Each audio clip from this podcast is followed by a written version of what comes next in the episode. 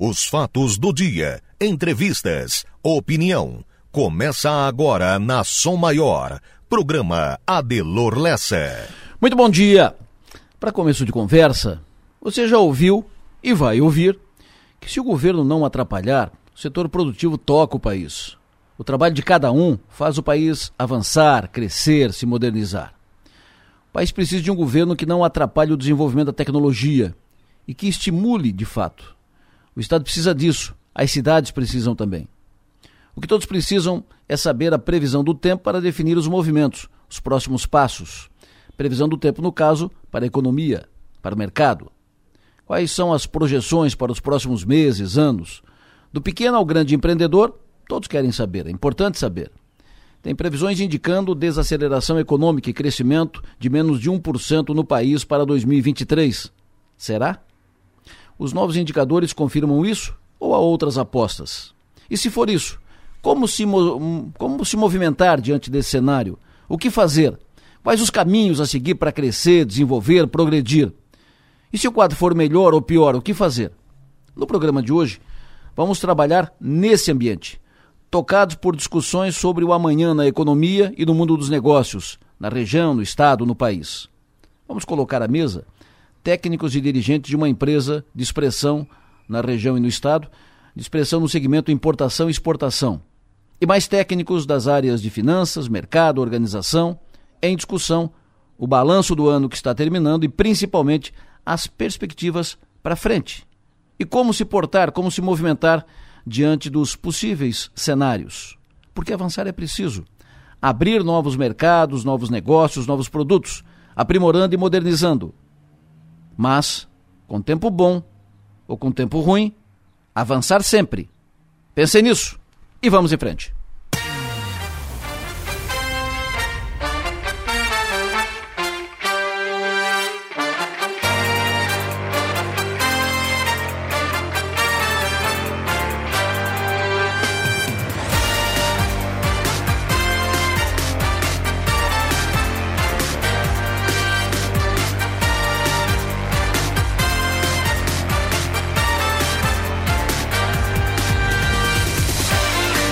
No sul do estado catarinense, 7 horas da manhã, 2 minutos.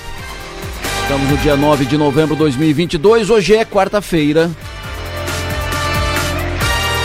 Com Manuela Silva que faz a produção do programa, com Marcos Medeiros que faz a operação técnica. Vamos juntos até as nove e meia da manhã. Para interagir aqui com o programa, com mensagem de texto, mensagem de áudio, com pautas, informações, opiniões, utilize o WhatsApp, fale conosco, se comunique conosco pelo celular 99984 7027. Hoje, dia 9 de novembro, quero cumprimentar pelo aniversário o Vilbio Pereira, o Bill do INSS, ex-vereador Vilbio Pereira de aniversário hoje. Bom dia, parabéns. Bom dia, parabéns também hoje para o David Skoski. Abraço, sucesso. Hoje é dia de festa aqui na casa, dia do aniversário do nosso Tadeu Keller, o nosso uh, manager, o nosso gestor, uh, o homem das, da programação musical da Som Maior. Tadeuzinho, um abraço, parabéns, sucesso e energia. Quero cumprimentar hoje também pelo aniversário a Andréia Viana, cumprimentar pelo aniversário a Fábio Costa, cumprimento hoje pelo aniversário Valdonir, uh, cumprimento pelo aniversário hoje o Valtinho Meler, cumprimento hoje o Vani pelo aniversário, a Simone Zacaron, Roberto Olivati, cumprimento pelo aniversário e cumprimento pelo aniversário o médico Américo, médico empreendedor Américo Faria. Parabéns a todos os aniversariantes desta quarta-feira.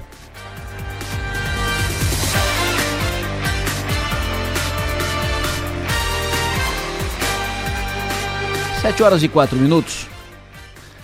Estou sendo uh, abastecido aqui com informações de uma situação, uh, no mínimo, curiosa, estranha, e que cabe discutir sobre uma situação no Morro dos Conventos, Araranguá. No Morro dos Conventos foi construído um deck de acesso à praia, preservando as dunas.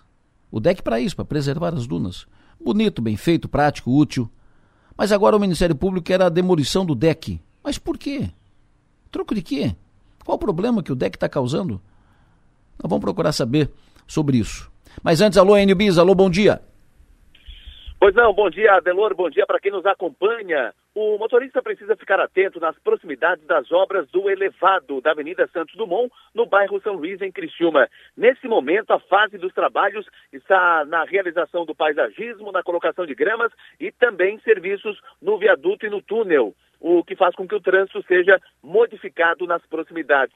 E a previsão de inauguração é, do local é 6 de janeiro do ano que vem. E depois de pronto, vai facilitar o motorista que transita entre os bairros Próspera e Pinheirinho, em Criciúma. E na BR-101, a CCR Via Costeira informou o cronograma de obras ao longo dessa semana da rodovia federal.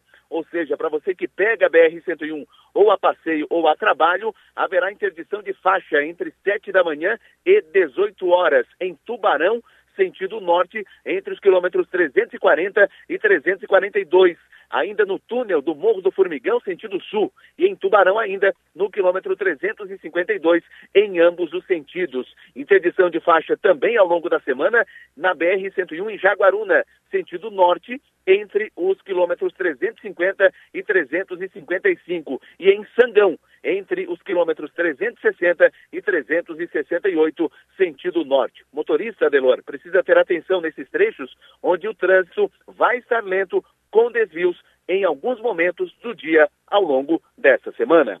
Adelor. Perfeito. Muito obrigado, Enio Bis. Agora vamos aqui à redação do Portal 48. Stephanie Machado na linha. Alô, Stephanie. Bom dia, Adelor. Bom dia aos ouvintes. Depois de ser adiada a troca de comando do, do 6 Regional da Polícia Militar, tem nova data. Está marcada para quarta-feira, dia 16 de novembro. A primeira data da solenidade teve que ser adiada porque o atual comandante, o coronel Christian Dimitri, sofreu uma lesão com rompimento do ligamento e está em repouso por alguns dias. Outra informação de agora do 48 é de segurança. A Polícia Militar de Criciúma prendeu em flagrante um homem furtando um posto de gasolina no bairro Mineira, Cidade Mineira Nova na madrugada de hoje. O suspeito efetuou o arrombamento do estabelecimento e foi detido dentro do local. Com ele havia uma mochila com 82 carteiras de cigarro, um facão e uma alavanca de madeira. Por isso, o homem foi detido e encaminhado à delegacia. Esses são os principais destaques de agora do Portal 48. Adelor. Perfeito, muito obrigado. Stephanie Machado, o vídeo está falando conosco aqui. Vamos ouvi-lo. Olá, bom dia, bom dia, tudo bem? Rogério Santana, de Criciúma. Vamos ver se tu pode ajudar a gente nessa situação aí. Ah, Opa, fala Rogério.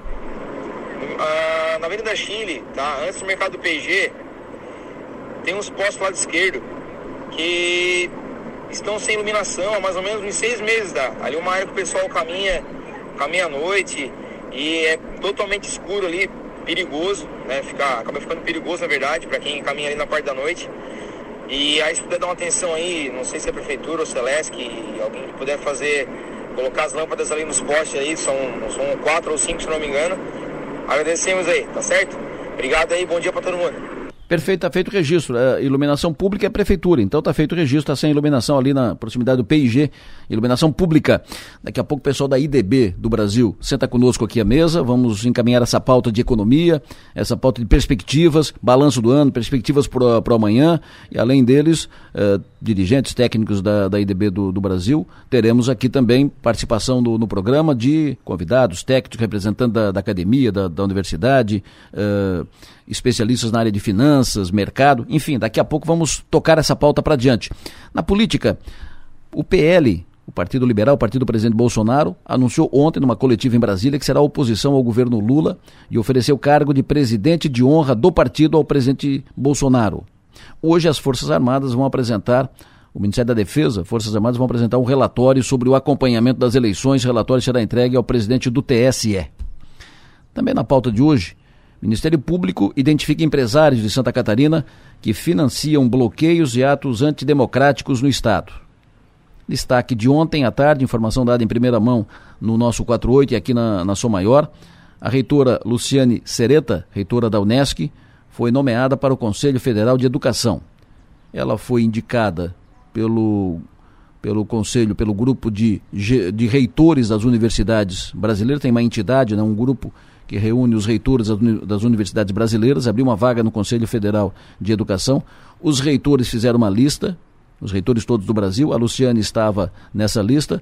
Essa lista foi para o MEC. Do MEC saiu a, a, indicação para o presidente Bolsonaro, que, que uh, formalizou, fez o decreto nomeando a reitora Luciane Sereta para o Conselho Federal de Educação. O que, que isso representa, a importância, ela fala daqui a pouco aqui.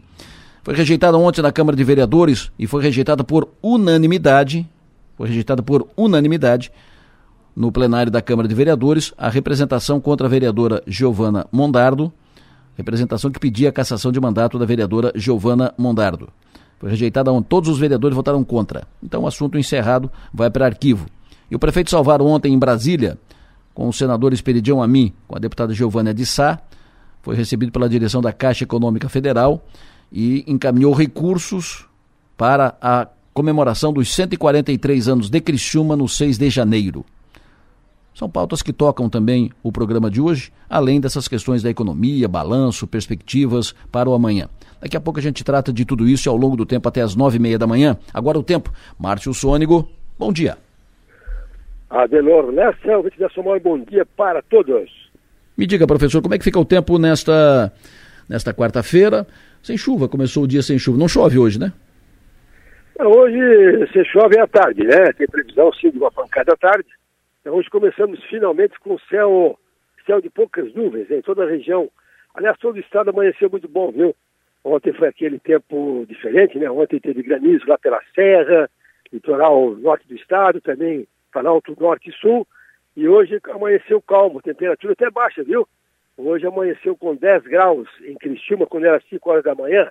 A estação da Unesco marcava 5 graus. Aliás, desculpe, marcava 10 graus às 5 horas da manhã marcava 10 graus. Agora está marcando 16 já. Então olha só como aumentou 6 graus das 5 da manhã às 7 da manhã, duas horas apenas, aumentou 6 graus a temperatura em função que o sol nasceu, céu limpo, e com isso então aqueceu bem a região. E lá pela serra, amanheceu de novo com um grau ali por Urupema, Bom Jardim, com formação de geada nessa madrugada de novo. E a tendência para hoje é bom tempo aqui na região, bastante sol, temperatura à tarde já aumenta para os 24 graus, esquenta já um pouco mais, e temos sim o risco de uma, uma pancada ali passageira, meio da tarde, até com alguma trovada pela região nesta quarta-feira à tarde, mas é aquela chuva bem irregular, né? Acontece aqui, não acontece ali, então considerem esse risco de alguma pancada ali das três da tarde, um pouco antes, um pouco depois. Amanhã, quinta-feira, é o dia da semana que não tem qualquer risco de chuva na região. Quinta-feira começa com 12 graus, vai no máximo a 28, também esquenta bem, mas pela previsão não tem qualquer risco de chuva na quinta-feira com bastante sol. Sexta-feira, 16 graus de manhã cedo, 28 graus à tarde, aí tem risco de alguma chuvinha no meio da tarde da sexta-feira. E para o final de semana, Delor, predomina um bom tempo, viu? Está colocando sábado com até 30 graus, quente, domingo com até 31, e se chove no sábado é só aquela chuvinha de verão, mais meio da tarde, só isso. E domingo é que tem uma chuvinha mais eh, mais certa ali à noite, amanhecer de segunda-feira. Então, de maneira geral, o tempo deu melhorou bastante aqui na região. Ah, o ponteiro da temperatura mudou, agora começa a esquentar a partir de hoje à tarde, 24 à tarde, 28 na quinta, 28 na sexta, 30, 31 no final de semana. E tem mais um friozinho vindo lá para lá para quarta-feira que vem. Aí tem mais um friozinho chegando aqui na região, não tão forte, mas tem. Adelor Lessa. Tá tudo maluco, né, meu? É um friozinho lá para semana que vem. Semana que vem estamos falando de 15 de novembro, meu. Nós já estamos quase em dezembro e vem mais um friozinho ainda. É, o Adelor, assim, ó, eu, eu ontem comentei contigo, 2011 foi muito semelhante, viu? Aliás, é. nós estamos repetindo 2011. A, 2011 o Natal nosso foi de, foi de blusão, foi frio. Hum. Perfeito, vamos lá. Uh, o ouvinte pergunta: previsão do tempo final de semana até o feriado, sábado, domingo, até o feriado quarta-feira, até o feriado de, te, de terça-feira em Laguna é, ali a, esse, esse feriadão. Eu até ontem estava meio bem animado ontem, mas agora também na previsão está colocando alguma precipitação domingo à noite para o Laguna, segunda e terça-feira, tá? Então, é, mudou um pouquinho o que estava previsto de ontem para hoje. Hoje já está colocando um feriadão não tão bom quanto parecia. Tá bom. O ouvinte precisa trocar o telhado da casa ali no bairro Esplanada, no balneário, no balneário Esplanada ali. Uh, e ele quer saber então a previsão do tempo ali sexta, sábado e domingo. Chove? Mas se acontecer mais uma pancada de meio de tarde, começo de noite, tá? Certo. Ali, ali menos provável, mas pode ter, tem que estar preparado, porque eu, se fosse fazer hoje, amanhã, sexta e sábado, era, mais, era melhorzinho até. Tá. Mas ali para domingo, principalmente domingo à tarde, ele tem com certeza chuva tonada em região sul catarinense. Floripa, uh, de, de uh, sábado, domingo até o feriado. O sábado, domingo, bom na capital, um pouco melhor, tem essa, essa condição da boa chuvinha final da tarde, mas para o feriadão estou vendo que não vai ser aquela coisa boa toda não, tem alguma precipitação ali para segunda e terça-feira que vem. Perfeito, ouvinte pergunta para ti, o tempo ali em Vargem do Cedro, São Martinho, o Leco de, de Maruí está tá perguntando, final de semana. Predomina bom tempo, é, temperatura e elevação, vai ter os seus 28 graus lá por cima, é interessante que daí se chover lá é mais para meio da tarde, começo de noite. Confirma sábado e domingo, Floripa, por favor. Agora é interessante falar essa coisa bacana, São Martinho fica em Maruí, né? É isso mesmo. Aliás, São Martinho, Fusral, né? É. Não, Fusral fica em São Martinho. Tá, mas a, mas a, a, aquela a menina, aquela santa, aquela fica ah, em, sim. em Baruí, né? Exatamente, isso sim. A Backenbrock. Isso. Berkenbrock. Tá, qual é a sua pergunta seguinte aí? Confirma Floripa, sábado e domingo. Bom tempo, o que pode acontecer na capital, começar a estabilizar o tempo na segunda e terça-feira, feriadão. Fechou, chefe. Muito obrigado, sucesso e energia, bom trabalho. Um bom dia a todos então, e agora então vamos esquentar um pouquinho até domingo, aí semana que vem volta de novo a, a ter chuva um pouquinho de frio. Tá? Um bom dia a todos. Semana que vem busca a Japona de volta. um abraço, Márcio. Até mais tarde. Um abraço. Previsão do tempo. Oferecimento. Instituto Imas. IH Serve. Romance que não acaba na venda. Ouvintes confirmando, rua entre o Mercado PG e a Igreja do Bairro São Cristóvão, tudo apagado na iluminação pública. Então, chamando a atenção aqui, reforçando o apelo do, do ouvinte. Uh, o ouvinte pergunta aqui sobre. Ele fala sobre um buraco enorme na rodovia que liga Treviso Siderópolis. Quem está falando conosco aqui é o Elton. Uh, tem um buraco enorme na rodovia que liga Treviso a Siderópolis, sentido Treviso Siderópolis, próximo à Carbonífera Beluno. Esse buraco está lá faz tempo passo por lá quase todos os dias e sempre tem carro parado trocando pneu estourado. O pessoal até fez aquela operação tapa-buraco, mas pelo jeito não está resolvendo. Uh, ele sempre abre de novo. Se, então, pede para as autoridades que tratem do, do problema e façam um conselho para evitar um acidente mais grave no futuro. Feito o registro, buraco entre rodovia entre, Sideró, entre Treviso e Siderópolis. Manuela Silva, bom dia. Bom dia, Delor. Bom dia aos ouvintes. Os destaques, Manuela, de agora nas redes. A gente começa com o destaque do NSC. Cesta básica de Florianópolis é a terceira mais cara do país. Veja vilões do aumento. E primeiro jogo do Brasil na Copa terá telão na beira-mar de Florianópolis hum. e show da, do, das Aranha. No G1, Gabriel Monteiro será, eh, será levado para o presídio em Bangu nesta quarta-feira. E Estados Unidos definem Congresso em eleição. Republicanos têm vantagem apertada na Câmara. No UOL, destaque para Enem 2022 quais documentos precisam levar, preciso levar para fazer a prova e cibersegurança no Brasil. Ataque hacker não é questão de se, mas quando.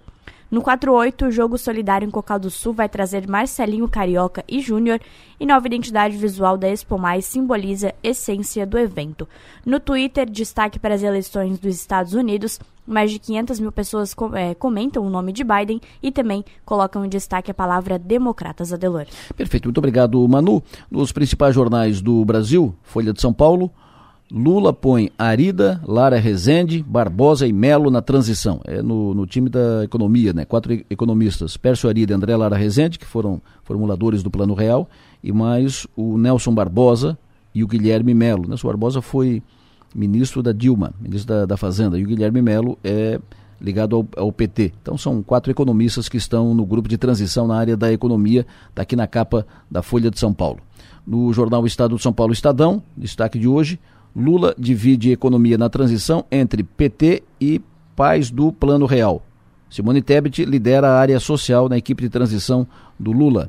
E jornal O Globo, transição terá pais do Plano Real na economia e Tebet no social. São as manchetes dos principais jornais do Brasil. Por aqui, Tribuna de Notícias, Expo Mais reforça inovação, experiência e desenvolvimento.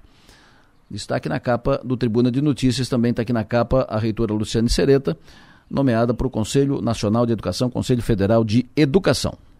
Manchetes do dia. Oferecimento. Itagres, Excelência Moda e Arte. E Hotel Darouti. O ouvinte chama atenção, vazamento na rua Estevam Pierini, atrás da Igreja Católica. Já está fazendo aniversário, já ligamos várias vezes para Kazan e ninguém vai ver. Vazamento na rua Estevam Pierini, atrás, atrás da Igreja Católica. E já está fazendo. A Igreja Católica do Centro, o, quem está passando a informação é o Lindomar. Se o Lindomar puder esclarecer, Igreja Católica aqui do centro da, da cidade, acho que não. Então, qual é a Igreja Católica aqui, qual, qual é o bairro? O Estevam Pierini, vazamento d'água. Alô, Kazan! O... Eu vou conversar agora com a reitora Luciane Sereta, em seguida o pessoal da IDB vem conosco.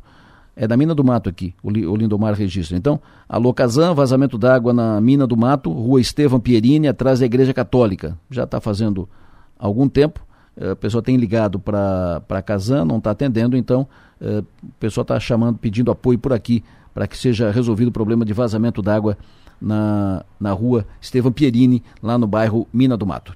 Em seguida, nós vamos tratar da economia um balanço do ano, como é que foi o ano, como é que não foi. O pessoal da IDB já está por aqui conosco na, na Som Maior. Daqui a pouco senta conosco aqui, vem para o estúdio. Vamos tratar disso e vamos tratar também em seguir, tratar na, na sequência, né, um, um balanço. Com, estarão conosco também técnicos, autoridades, enfim, tratar disso. Um balanço do ano e perspectivas. Previsão do tempo para a economia, para o mercado. Mas antes, tenho o prazer de conversar com a reitora Luciane Sereta, reitora da Unesco e agora integrante do Conselho Federal de Educação. Reitora, bom dia. Bom dia, Lessa. Bom dia a todos os nossos ouvintes da Som Maior. Parabéns. Uh, Para nós que vivemos aqui, é importante que a reitora da nossa universidade, a maior universidade da região, a única universidade comunitária do sul catarinense, uh, passe a fazer parte do Conselho Federal de Educação, assim como já está no Conselho Estadual de, de Educação e será daqui a pouco presidente da CAF, Associação Catarinense de Fundações Educacionais, as universidades comunitárias. Uh, já registrei aqui antes, uh, professor, aqui, a sua nomeação, foi, a, sua, a, senhora foi indicada pelo grupo de reitores das universidades brasileiras, fez parte de uma lista que foi para o MEC, do MEC saiu a, o seu nome que foi para a mesa do presidente Bolsonaro e a senhora então foi nomeada, decreto publicado ontem. Pergunto para a senhora, uh, qual é a função do Conselho Federal de, de Educação e, evidentemente, a importância de estar lá? Conselho Federal de Educação, Conselho Nacional de Educação, na verdade, Lessa, ele delibera, constrói, aponta todos, todas as políticas e diretrizes é, para a educação nacional, quer seja na educação básica, quer seja na educação superior. Eu participarei da Câmara de Educação Superior. Então, absolutamente todas as diretrizes nacionais, aspectos regulatórios, criação de novos cursos, é, de novas instituições, de avaliações, passam por esse lugar. Não se faz, não se delibera nada, nenhuma resolução, nada sem a aprovação do Conselho Nacional de Educação. Então, eu te diria que ele é o órgão máximo consultor do Ministério da Educação. O Ministério da Educação pode implantar políticas, mas elas terão que ser sempre é, submetidas ao Conselho Nacional de Educação. E é, toda vez que alguém, sim, né, da nossa cidade ou da nossa região ocupa funções é, de, de, de, de, lugares de destaque nacional, está levando consigo a nossa região, o lugar que ocupa. Então, independente da pessoa, nós estamos levando Criciúma, a Unesc, Santa Catarina. Perfeito. A, a senhora precisa deixar a reitoria para assumir essa função? Me perguntaram muito isso ontem. Não, em tempo hum. algum. O meu compromisso primeiro é com a Unesc e eu só assumo funções que estejam absolutamente conectadas com ela. Então, com, com a melhoria, inclusive, do, do meu, da, da, possibilidade do desempenho da gestão na universidade.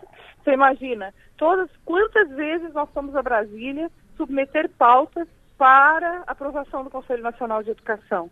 Estar no Conselho Nacional de Educação facilita em muito é, muitos aspectos, é, inclusive da gestão da universidade, assim como o próprio Conselho Estadual de Educação e assim como a presidência da ACAF, que me possibilita, então, circular por todos esses espaços.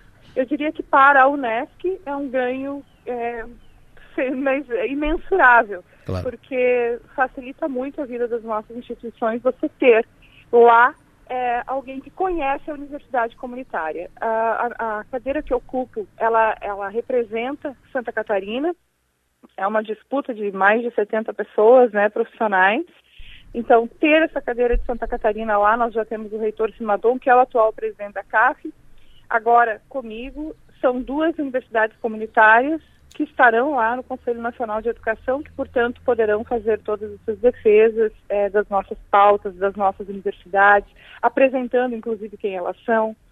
É, e eu também preciso fazer uma, uma, uma, uma observação claro. que é com relação a lista, é como que, que acontece o Isso. processo, né? Isso. É, o processo é a indicação da CAF, que foi a indicação do Conselho uh, de Reitores das Universidades Brasileiras, é submetido à apreciação do MEC e ele teve o forte apoio do senador Jorginho Mello, né? Sem o qual também Santa Catarina não teria essa, essa vaga de destaque.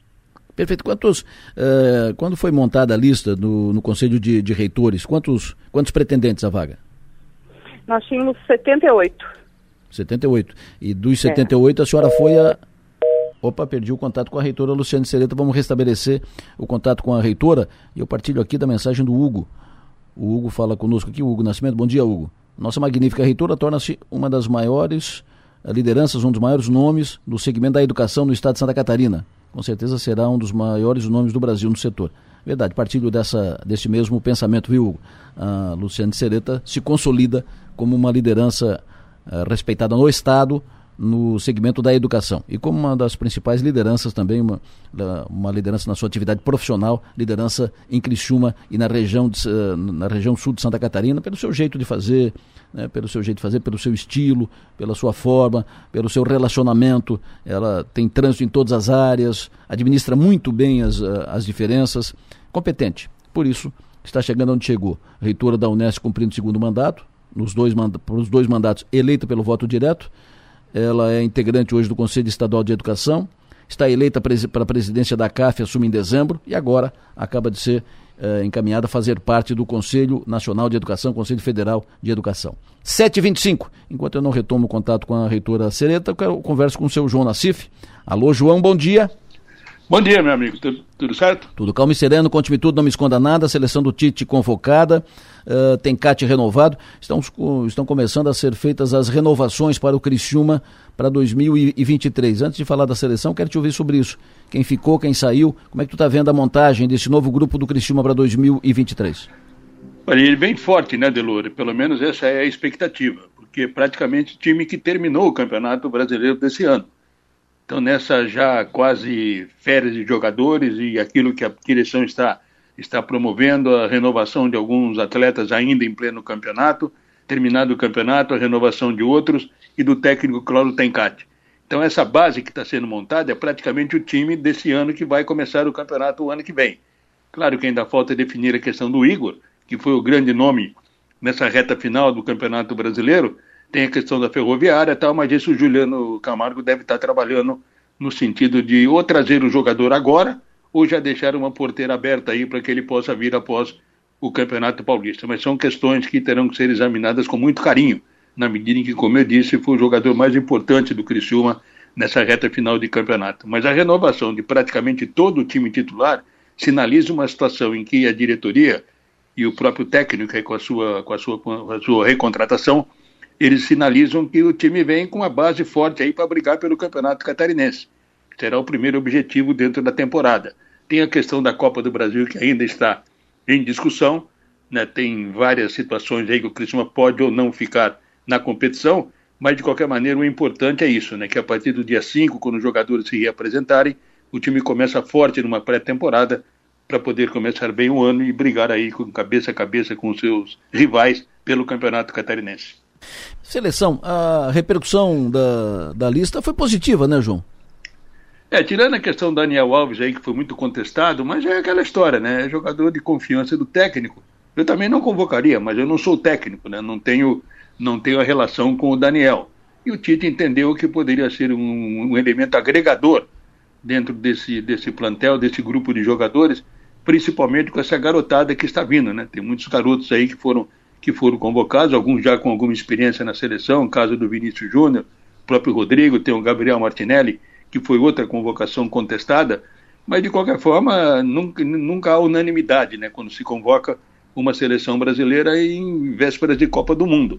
Sempre aqueles que preferem A, B ou C, mas temos aí que dar força exatamente para esse grupo que foi formado e torcer para que o Brasil possa recuperar a hegemonia mundial. Vai ser uma Copa difícil, uma Copa complicada, Tem a Argentina aí que vem forte também, fazendo uma bela, fazendo um, uma bela campanha nesses meses que antecederam a Copa. Está invicta aí a 30, 30 e poucos jogos. Tem a França, mesmo com desfalques, é uma seleção a ser respeitada. A Alemanha, que fez a sua renovação. Tem a Inglaterra e outros aí menos cotados que podem, de repente, surpreender também. Mas o importante é que a seleção brasileira convocou em 95% aquilo que foi unanimidade. Se discute aí Daniel, Martinelli e tal, mas de qualquer forma esperar aí que o time possa render aquilo que a gente espera e pelo potencial que tem para poder brigar forte pelo título. Tu arrisca uma, um palpite para a escalação? Olha, eu tinha falado já no avesso aí, questão de dois meses, que seria o Alisson, goleiro indiscutível, né, o Danilo, eu colocaria o Militão, né, junto com o Marquinhos na zaga, e o Alexandre pelo outro lado. No meio ali o Casemiro, o Fred e o Neymar. Ah, mas o Neymar, não, o Neymar ali, porque depois bota na frente aí três potenciais muito fortes, né? Que é, na época eu coloquei o Rafinha, o, o, o Pedro e o, e o Vini Júnior. Hoje eu arriscaria apenas, é, dentro da minha, da minha ótica, né, colocar aí o Rodrigo no lugar do Rafinha que o Rodrigo está voando lá no Campeonato Espanhol, tem sido um dos pilares do Real Madrid, e o Rafinha baixou muito a sua produção em função da transferência para o Barcelona, ainda não conseguiu se adaptar. Mas de qualquer forma, Rafinha ou Rodrigo, penso que a seleção fique bem por ali. Então é mais ou menos essa aquela instalação que eu escalaria com o Pedro, né? O Richarlison está fazendo um lobby aí porque já fez gols, é um dos artilheiros dessa era aí, mas de qualquer forma o Pedro é diferente, né? Então esperar aí que, que o Tite opte pelo melhor para poder dar força ofensiva à equipe. Um abraço, doutor. Sucesso e energia. Bom trabalho. Até mais tarde. Valeu. Até daqui a pouco. Bom trabalho também. No Fio do Bigode. Oferecimento: Raibel e Clínica Odontológica Doutor André Lima. Nacife falou, tá falado, né? Futebol aqui, quem fala é ele, nós vamos pra frente, vou pro intervalo agora. O Vite me perguntou aqui, nem passei essa pergunta para Luciano Cireto, que por sinal perdi o contato com ela, acho que bateria, sei lá e tal, mas a entrevista já estava indo por o final. Mas o Daniel pediu aqui uma, uma pergunta para encaminhar, mas não encaminhei porque ele perguntou, mas a Sereta no Conselho vai ajudar somente a Unesc? É evidente que não, né? Eu ouso até me, me colocar como porta-voz aqui. É evidente que não, ela vai trabalhar pela educação, no Conselho Federal de Educação, representando as universidades comunitárias. É evidente que quando tiver que, uh, pautas das universidades comunitárias, ela fala, vai falar com autoridade, com conhecimento, vai defender as causas, as bandeiras das universidades comunitárias. Mas é claro que o Conselho não trata só disso. O Conselho trata de todas as questões da educação do país. E ela vai lá defender as pautas da educação de todos os segmentos da educação. Segue o jogo, bola para frente. Depois do intervalo, a gente monta a mesa aqui com o pessoal da IDB, com convidados, com autoridades, técnicos, lideranças nacionais, discutir economia, mercado, uh, o amanhã, o hoje, balanço do ano. Em seguida, Estamos já em linha com a reitora Luciane Sereto, estávamos em contato, entrevistando, caiu a, a, ligação, perdemos o contato, mas importante concluir uh, a entrevista com a reitora. Reitora, o senhor está na, na, estrada, né? E por, e por isso caiu a, a, ligação, o senhor estava desenvolvendo o seu, seu raciocínio, fique à vontade. Então, é, você me perguntou sobre o número de indicados e o isso. número de, de uh, aceitos para o Conselho Nacional de Educação. Foram eram, concorriam 78 uh, profissionais de, de, todo o Brasil e foram uh, as vagas ocupadas foram três para a Câmara de Educação Básica e seis para a Câmara de Educação Superior, que trata então das pautas uh, do ensino superior brasileiro, das universidades brasileiras, dos quais figuram o nosso nome. Perfeito. Mandato de quanto tempo, reitora? Quatro anos. Perfeito. Uh, estaremos muito bem representados lá no Conselho Nacional de, de Educação. Uh, muito obrigado pela entrevista. De novo, parabéns e sucesso. Muito obrigada, Delor. É, conto sempre com o apoio de todos e espero é, representar muito bem a nossa cidade, a nossa região, o nosso estado no Conselho Nacional de Educação, mas esse é um lugar muito privilegiado. É possível levar as nossas contribuições, mas também trazer muitos aprendizados. Claro. Muito obrigada. Um abraço.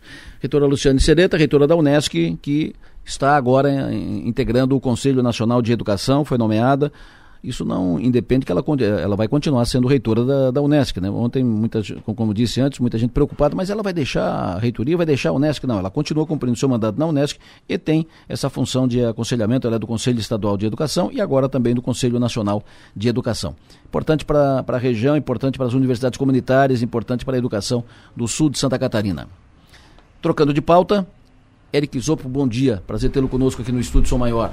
Bom dia, Delor. Bom dia aos ouvintes. Um prazer estar aqui novamente depois de um ano que a, foi feito o, o, último evento lá na IDB, na sede da empresa. Isso. Satisfação estar aqui no estúdio hoje. É, e sempre bom conversar com vocês. Uh, a IDB do, do Brasil é uma empresa que eu não vi uh, fisicamente, mas eu, eu soube do início, né, pela, pelos contatos que tínhamos de, com o Eric. O Eric Uh, nós começamos a encontrar, o Eric era nosso ouvinte aqui no, no programa, sempre com uh, observações pertinentes, uh, sugestões cirúrgicas, sempre muito bem pontuadas, e por isso nós soubemos o início da, do negócio, uh, os primeiros passos, e hoje é muito interessante, muito positivo, é, é, é, animador ver o tamanho que ficou a IDB do Brasil, que trabalha com importação e eh, exportação. Dá um número, Eric, do, da dimensão hoje do trabalho da, da IDB, só para as pessoas terem noção.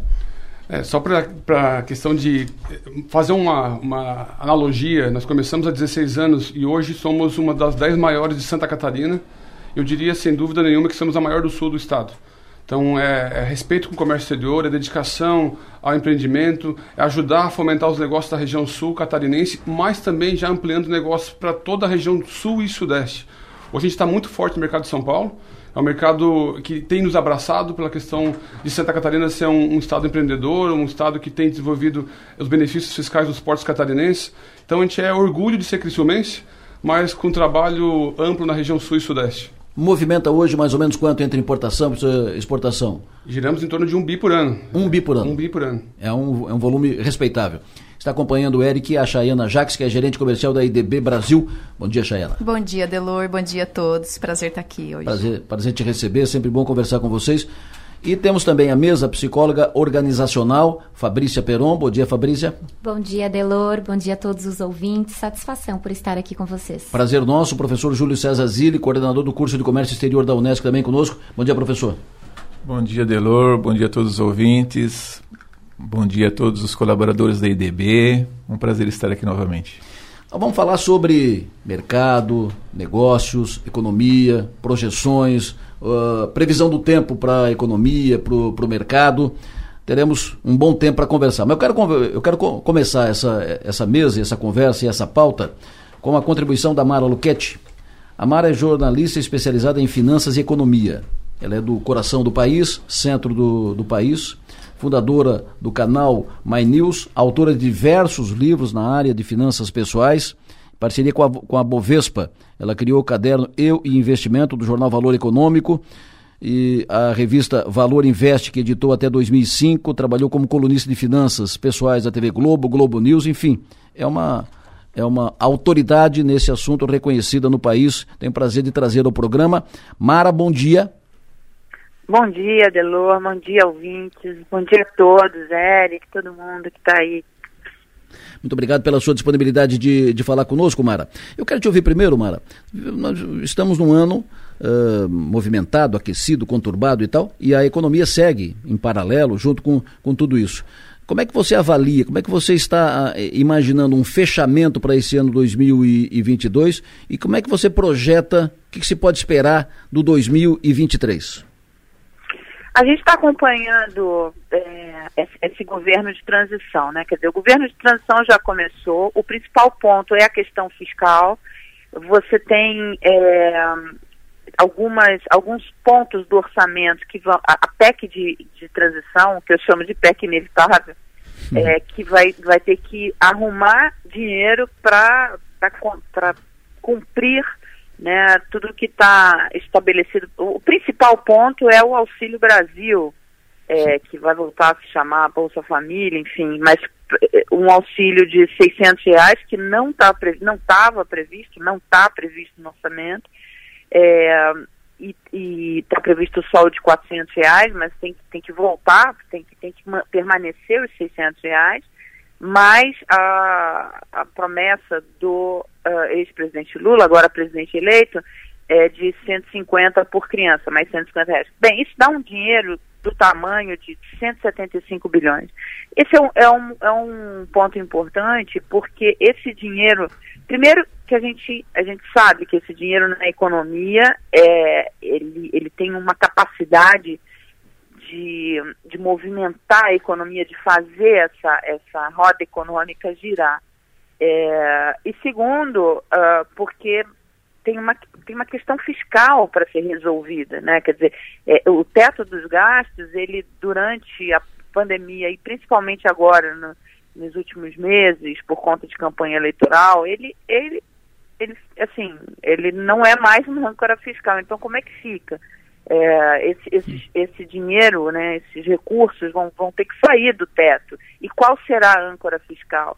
Qual será essa equipe econômica? Quer dizer, já foi anunciada a equipe econômica de transição, que traz de volta aquela dupla Larida, né, que é o Pércio Arida e o André Lara Rezende, que é uma dupla reconhecida é, internacionalmente. Eles, eles é, conseguiram domar a hiperinflação brasileira. André traz uma série de novas ideias que ele vem falando, inclusive publicando livros sobre isso, sobre a questão monetária. Então, é, hoje, eu acho que o principal ponto é a questão fiscal. Qual será a âncora fiscal? E qual será a política econômica do governo eleito? Pércio Arida anima o mercado se for o ministro da Fazenda? Muito, anima muito. É, mas o, é, a expectativa é de que o ministro da Fazenda seja um ministro mais político, o que não é ruim, porque hum. serão necessárias uh, muitas reformas a serem aprovadas no Congresso. É, então, ter alguém que saiba lidar com o Congresso não é ruim, não, é bom. Desde que algumas. É, o principal ponto é a questão fiscal. Como fica a questão fiscal? E isso seria o principal ponto, qualquer que fosse o governo eleito. O governo Bolsonaro, governo Lula, governo Ciro, governo Simone Tebet, quem fosse eleito, esse seria o principal ponto. É, assim que isso tiver, claro, quer dizer, o, o, o, texto da PEC a gente ainda não conhece, a gente tem algumas coisas que já estão saindo e tal, mas está sendo negociado. O ex-governador Geraldo Alckmin, agora vice-presidente eleito, está à frente dessas negociações com o Congresso. Esse vai ser um ponto muito importante. Perfeito. Eh, quando se fala na, na questão fiscal, que tem que ajustar isso, uh, e tem que, como, como você disse no início, né, tem que uh, aprovar a PEC para pagar a conta, né? O Auxílio Brasil. Uh, tem dinheiro para tudo isso? Onde é que vai tirar dinheiro? E esse, esse rombo, o que, vai re, o que vai representar na economia no ano que vem? É, essa é a, é a pergunta de muitos bilhões de reais. é, onde está esse dinheiro? Esse é um ponto importante, a questão do orçamento, para todos nós é, acompanhar o orçamento, ver o, o, que será feito. A gente, o que a gente viu é, nos últimos anos, e principalmente esse ano, que foi um ano eleitoral, essa questão do orçamento secreto, por exemplo, como o próximo governo vai lidar com isso. É, é, é muito sério. A questão do orçamento secreto é muito sério. O que, que é o orçamento secreto? O orçamento secreto é uma variação do que foi o mensalão, do que foi o petrolão e do que, do que todos esses escândalos que a gente viu nos, nos últimos anos, nos últimos governos. É, o, o, orçamento secreto é, é isso é, elevado a décima, porque é, é ainda maior. E é o quê? É, é, é uma forma de você é, dar dinheiro para o Congresso para tentar aprovar, enfim, fazer esse documento. Só que no caso do orçamento secreto, ele é muito pior do que tudo isso que a gente já viu até hoje, que é muito ruim, né? Que, que é muito ruim. Todo, todos esses escândalos que nós vimos, eles são horrorosos. Mas o orçamento secreto ele é ainda pior do que isso. É, justamente porque tira do, do executivo é, a, o planejamento da execução do orçamento, entende? Então, isso daí, nesse último governo, passou para as mãos do, do Congresso. Como é que o governo vai, o próximo governo vai retomar as rédeas desse, desse dinheiro? Agora, antes disso, você tem que resolver a questão de como é que vão pagar, como é que vai pagar os 600 reais. Não está previsto. Os dois, os dois candidatos, tanto Bolsonaro quanto Lula, prometeram algo que não tinha dinheiro no orçamento não estava prevista. E agora? Agora tem que ir atrás. Quer dizer, e, e, tem que ir atrás, Lula ou Bolsonaro. Quem tivesse sido eleito é, teria que ir atrás. Então, o governo de transição do Lula já começou, o governo Lula já começou na prática. A gente vê isso, é, inclusive, em relação à COP, a COP 27, que é outro. Eric está aí com vocês, pode falar isso bem melhor do que eu, o quanto é importante essa COP 27 para o país se reinserir no mercado internacional. E a gente hoje tem duas comitivas na, na, na COP27. Hum. A gente tem a comitiva do governo Bolsonaro, que não, não foi o presidente, mas foi o ministro do Meio Ambiente, e tem a comitiva do presidente Lula, que está sendo esperado na próxima semana, é, que vai chegar lá com a Marina Silva. A Marina Silva já foi, acho que embarcou ontem. É, e que para o país, país se reinserir no mercado internacional vai ser muito importante. É um, é um momento de visibilidade importantíssimo. Enfim, tem esse, esse governo, o governo eleito, ele já começou essa, esse governo de transição, é, diferentemente de outras transições que nós tivemos, é, ele tem que começar fortemente negociando com o Congresso para aprovação dessa PEC. Ele tem que começar fortemente se reinserindo no mercado internacional e está fazendo, né? Vamos ver o que, que, vai, que vai sair. Agora, feito isso, quer dizer, se o governo consegue aprovar isso, com, o governo consegue alinhavar uma base que pelo visto está conseguindo, enfim, já tem, já tem aliados ali, já está. A gente já está vendo. Hoje tem uma entrevista muito boa do Tasso Gereissati, que ele fala para o PSDB sair da base aliada, não entrar, sair não, não entrar na base aliada do governo. Ok, é oposição e é importante que tenha, mas construir como vai ser feito essa PEC, como vai ser feita a âncora fiscal, é, esses, esses pontos são pontos importantes que já estão sendo negociados. Então, assim, na prática, o governo já começou. Perfeito. Eu não quero te, te colocar na condição aí, não, não quero que você vista a, a farda de, de, de mãe de Ná, mas eu queria que tu traçasse umas expectativas para o ano que vem. Diante desse quadro que está aí, diante de tudo isso que você coloca, essa, essas, essas condicionantes, essas pendências, algo o que tem que ser resolvido e tal, uh, o que, que você imagina, o que, que você projeta para o mundo dos negócios para 2023? Bem, eu, eu acho que a gente vai ter um ano muito difícil, mas muito melhor do que tivemos até agora. Por quê? Por conta de expectativas, né? As expectativas são melhores. As expectativas são melhores em relação aos nomes, em relação a uma definição de política econômica. A gente não tinha uma política econômica. Qual era a política econômica do Brasil? Eu não sei. Eu não sei se era uma política econômica de redução do Estado, porque era essa, essa era a expectativa antes do início do governo Bolsonaro, por conta do perfil do ministro Guedes. Só que na prática não aconteceu. Aconteceram por, por conta da pandemia, por conta do próprio presidente, que não, que não, não era muito alinhado a essa, a essa política econômica. Na, na verdade, a gente não tinha uma política econômica, a gente não sabia pelo menos isso teremos mais claro, saberemos qual será essa política. E devemos ter um governo de inclusão, como foi o primeiro governo Lula. Então, isso traz alguns. Nós vamos fazer uma série agora no canal, no My News, com economistas de diversas tendências, justamente para tentar pavimentar o que, o que vem pela frente. É muito difícil, não é uma situação fácil é, o presidente eleito ele está pegando um, um, país numa situação muito diferente do que ele herdou quando ele assumiu em 2002.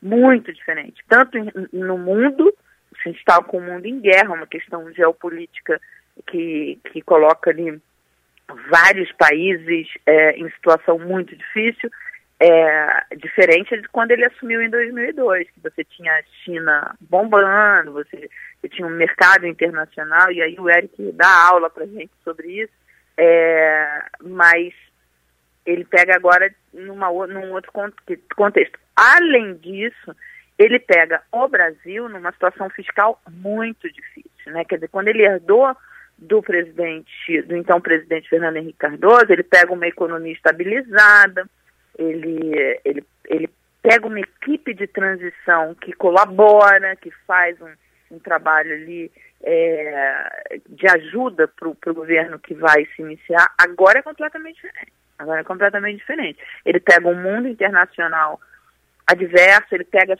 a imagem do Brasil muito ruim lá fora, é, ele pega aqui dentro as contas públicas numa situação muito difícil, então, assim, não será simples, mas há pelo menos um direcionamento, há uma expectativa é, de que você vai melhorar a, a, imagem internacional, de que você vai ter uma política econômica. E eu acho que um, um principal símbolo disso falei sobre isso ontem no, no jornal aqui. É, é, é André Laré Rezende, Pércio Arida e Marina Silva. Você tem três nomes com credibilidade e reconhecimento. Ontem o mercado estressou bastante, você teve dólar subindo, é, é, bolsa caindo, dólar subindo, por conta do, dos, das especulações em relação ao nome que seria para a equipe do ministro da Economia, que seria Mercadante, que seria alguém da Unicamp, mas enfim, o fato é que ninguém sabe qual vai ser o, no, o nome da, da economia. Provavelmente o presidente eleito vai surpreender, como fez em 2002. 2002 ele surpreendeu todo mundo quando ele chama Henrique Meirelles para o Banco Central. É, ninguém acreditava. Eu lembro que eu estava. Eu trabalhava no valor na época, no valor econômico, e eu estava conversando com uma fonte que não acreditava. Ele falava assim, mas uma fonte de, de mesa de operações, de, de tesouraria, ele falava, acredito, ele vai chamar o Henrique Meirelles, e, e o mercado amou, adorou, enfim.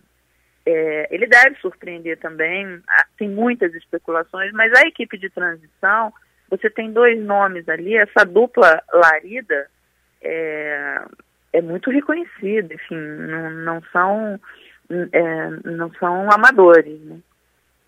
Olha, Mara, uh, ficaria conversando contigo aqui mais uma meia hora pelo menos, mas eu sei que tens compromisso, vais pro ar agora às 8 horas da manhã, tenho, então eu tenho que me despedir, agradecendo Isso. muito a tua participação, contribuição conosco aqui. Imagina, eu que agradeço, foi um prazer, muito obrigada. Muito obrigado, Mara Luquete, jornalista especializada em finanças e economia. É só para dar um, um, subsídio aqui, né? Para colocar uh, um pouco de, de pauta na, na mesa, só para começar a aquecer o debate. E ela pautou duas vezes o, o Eric aqui para falar sobre a COP27 e sobre essa questão fiscal. Quero ouvi-lo sobre o que a Mara coloca, o ambiente que a Mara uh, mais ou menos desenha para frente, para aqui, para agora e tal. Eric, começa contigo que foi pautado por ela. Adelor, uh, em 2021 eu estive em Portugal numa entrevista com a Mara Luque e bem no, no momento estava acontecendo a COP26 em Glasgow, onde o governador Moisés esteve presente, toda a equipe do Estado. E, e, de fato, quando ela fala que agora a COP27 é uma oportunidade do Brasil expor as suas ideias ambientais ao mundo, lembrando que para a área privada está muito forte o selo ESG, e na qual inclui a parte social, a parte ambiental e a parte de governança. Então a parte ambiental é muito forte para as empresas e não é diferente para o governo federal e para os governos estaduais e municipais. Então a Amazônia ela é uma referência mundial, principalmente na questão do crédito de carbono. É, há muitos países poluidores que não vão deixar de poluir de um dia para o outro. Então, eles precisam comprar esses créditos de carbono para fazer frente a, a, aos seus programas de, de, de, redução de poluição ambiental. Então, o Brasil vai ter a oportunidade agora de fazer uma venda de uma imagem que até então não era muito bem vista. Por alguns fatores que, que eu não, não vou entrar no mérito. Mas é importante esse, essa oportunidade para poder expor que faremos a, a, lição de casa, cuidaremos do meio ambiente e automaticamente faremos uma, uma economia sustentável. Uma economia onde as empresas podem gerar emprego e renda, pagar impostos até para fazer frente ao, ao, Auxílio Brasil de 600 reais, que foi uma promessa dos dois candidatos, isso é importante que se mantenha, porque é dinheiro que circula, é a economia que está sendo aquecida. E, e, uma das coisas que, que é, é, preciso destacar também, que eu escutei ontem na CNN o líder do governo do PT na Câmara falando que uma das primeiras coisas que o governo Lula quer fazer, e o Bolsonaro também teria que fazer caso fosse reeleito, é a reforma tributária. Mas eu vou mais além. Antes da reforma tributária é necessário que se faça uma reforma administrativa. Porque um dos legados importantes que o Bolsonaro e o ministro Paulo Guedes estão deixando para a economia são redução de impostos redução do imposto de importação, redução do THC na base de cálculo, redução da marinha mercante, redução do IPI, que foi importante. Agora, pra, para os empresários e para o consumidor final, essa redução de custo é importante, ajuda a combater a inflação. Só que o governo está abdicando receita. O governo está gerando é, uma, uma despesa extra com a falta de receita. Como é que fecha essa conta? Tá se faz, Reduzindo tá, a tá máquina. Está se, se, fazendo um rombo no, no caixa, né? Está se fazendo um, um rombo no, no casco do, do, navio, né? Quando ela fala em, em, em a parte fiscal, a, o ajuste fiscal é importante, depende de qual governo, tanto Simone Tebet, Ciro Gomes, qualquer governo teria que fazer essa reforma tributária, porque precisa enxugar a máquina, mas também precisa fazer uma reforma administrativa, reduzir o custo da máquina pública. Só se reduz imposto reduzindo o custo da máquina pública. Então a reforma tributária, se for só para unificar tributos, por si só não vai resolver. Tem que unificar reduzindo tributos. Depois o professor Gito pode falar um pouco de exportação. A exportação é, é subsidiada de, de, de tributos, não há tributos, mas também o mercado nacional precisa ter benefícios para que o consumidor, nós consumidores, com o nosso poder de compra, poder ter uma qualidade de vida, comprar alimento, comprar o carro, comprar a casa, fazer viagem, poder ter uma vida minimamente é, com qualidade, né? Perfeito. É Ô, Júlio, primeiro quero te ouvir sobre uh, o, o, cenário traçado pela, pela Mara. Qual é a tua visão, qual é a tua avaliação? Eu acho, seguindo, eu corroboro o que o professor Edson, o professor Eric falou. Eu acho que é necessário essa, além da reforma fiscal, a reforma administrativa, né? E essa novas e reformas assim tão, tão importantes, a, a experiência mostra, né, do governo que assume ele tem, é, tem uma tendência, tem uma predisposição favorável. Então é, é mais fácil ele compor maiorias para aprovar reformas. Reformas tu aprova no começo. Se tu não aprovar no começo, do meio para frente tu não aprova mais reforma importante nenhum.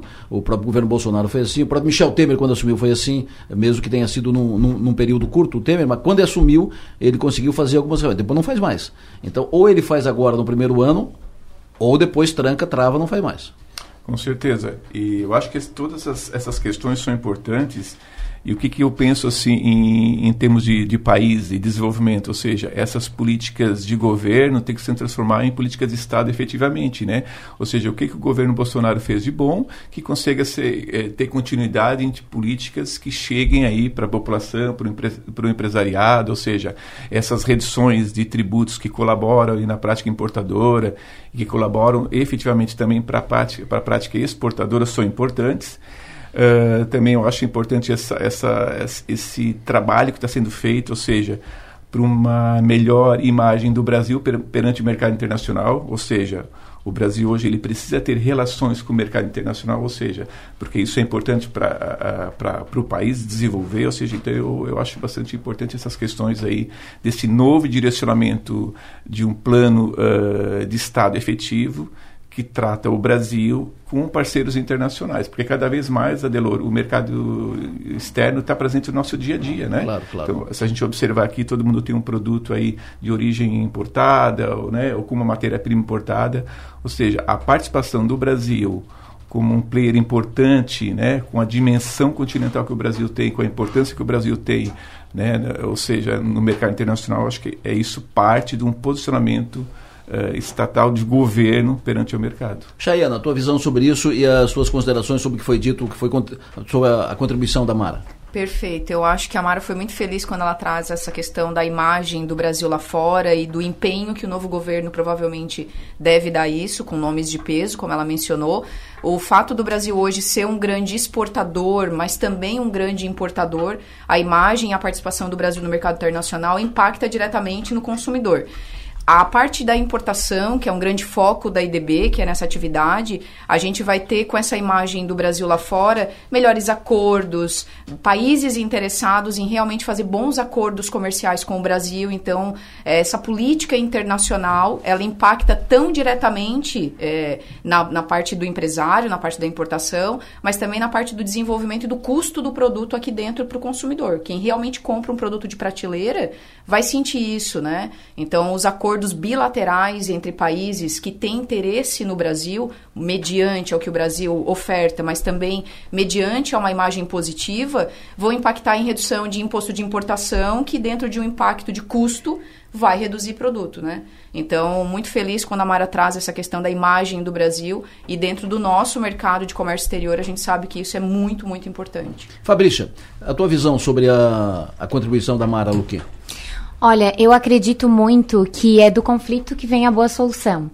Isso desde é, quando a gente fala de transição de governo, dentro do empreendedorismo, é, eu vejo que é daí que a gente tem que tirar boas soluções para a gente realmente poder viabilizar né, um, um, país mais sustentável, mais próspero, né, e para que todas as pessoas também possam, nesse sentido, não só consumir, vender, mas também ter uma qualidade de vida favorável aí. Eu estou bem otimista com os próximos anos, para falar a verdade. Maravilha. Maga Estopassoli, bom dia. Bom dia, Delor. Bom dia a toda a mesa. Bom dia. Fica à vontade, Maga. Eu acho que dá para a gente concluir, não é concluir, né? Porque isso já foi concluído por uma jornalista pós-eleição. E ela disse uma frase que me marcou. Ela disse o seguinte: discurso é dinheiro. e eu achei que, que, que a Mara sintetizou isso também, trouxe isso nessa fala de forma muito, muito é, efetiva, porque o modo como o Brasil se posiciona, é, pelo discurso do seu chefe de nação, faz a nossa imagem internacional. Né? Diminui o nível de insegurança nas relações. E quando diminui o nível de insegurança, melhora tudo, melhoram os indicadores, melhoram os negócios. Então, eu acho que essa percepção de que a gente possa ter bons anos pela frente, aí, economicamente falando, tem a ver com isso, com essa segurança no discurso. Aí você vai perguntar, tá, mas só discurso vale? Não, só o discurso não vale, é preciso a prática. Mas o discurso é importante, o tom da conversa é importante. E isso faz com que os outros países todos envolvidos, especialmente, é, eu vou tirar aqui, eu vou trazer aqui um, uma pontuação com relação à preocupação com a questão climática, que não é é, separada, ela está toda junto ali com tudo que a gente for falar, é, cada vez mais. Então não dá para tratar como um. Ai, resolvi tudo aqui agora, deixa eu só falar aqui do clima. Não é mais assim, né? As coisas estão todas conectadas.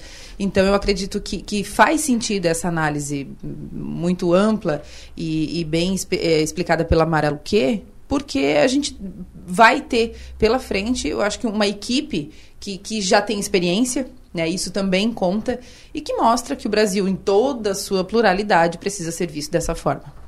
Chayana e, e Eric, vocês que estão no mercado, né, no contato com empreendedores, com empresários, né, com uh, compradores e vendedores, né, vende para lá, compra para cá e traz. Uh, o ambiente, o clima, o, o, ânimo dos empreendedores, dos empresários, do, do, dos, dos, formadores, dos encaminhadores de, de negócios para o ano. Uh, qual é o clima, qual é o ambiente que se vê? Como é que eles estão motivados? Eu creio que tem a questão técnica e a análise do, do próximo governo, mas tem uma sensação humana da segurança é, os últimos meses pré-eleição, a gente vive um momento de insegurança tão grande que incapacita o empresário de fazer projetos, de fazer o seu planejamento anual. Então, deu, se estabeleceu, né, temos um resultado e temos um desenho para os próximos anos de governo. Isso começa a dar para o empresário uma ideia de como montar os próximos passos. Então, eu creio que a segurança começa a se estabelecer na mente do empresário e aí ele começa a fazer o planejamento. E o brasileiro é muito bom é, de gingar preparado para lidar com tantas adversidades, né? As adversidades fazem do brasileiro um grande empresário. A questão está no, no cenário. Então, se é um cenário que traz as peças para o jogo, ele sabe que peças jogar. A insegurança vinha travando demais. Então eu penso que tem a parte técnica, a gente vai ter índices de inflação, de Selic, toda a parte econômica, mas eu acho que a parte mental do empresário nos próximos meses vai vir para o lado positivo, em função dele saber qual o cenário e qual as peças do jogo. Eric. Eu vou mais além, eu acho que o empresário por si só, ele tem no seu DNA coragem. Eu quero fazer aqui uma referência para parabenizar todos os empresários, os investidores, desde o MEI até o grande empresário. São as pessoas que fazem acontecer, são as pessoas que fazem o Brasil crescer, são as pessoas que contratam e dão para a população aquilo que é de maior é, é, legado, que é qualidade de vida, que é uma, uma sociedade unida, uma sociedade em crescimento. Como empresário, todo mundo quer duas coisas: responsabilidade fiscal dentro da sua empresa, ajustar o seu caixa, pagar suas contas, ter receita, crescer e liberdade. Por isso que os empresários da região sul têm sido feitas manifestações e eu, eu compactuo com elas, porque eu acho que a gente tem que defender a liberdade. Quando fala nesse novo governo, está sendo feita agora a PEC de transição, que a Mara comentou, isso é importante, é uma PEC, não é um decreto, não é uma MP, é, um, é uma PEC, que tu está mexendo numa lei onde o Congresso tem que aprovar, isso é democracia. É, mas existe aquela incógnita. O que vai acontecer? Né? Um, um, governo mais de esquerda, um governo que gasta mais.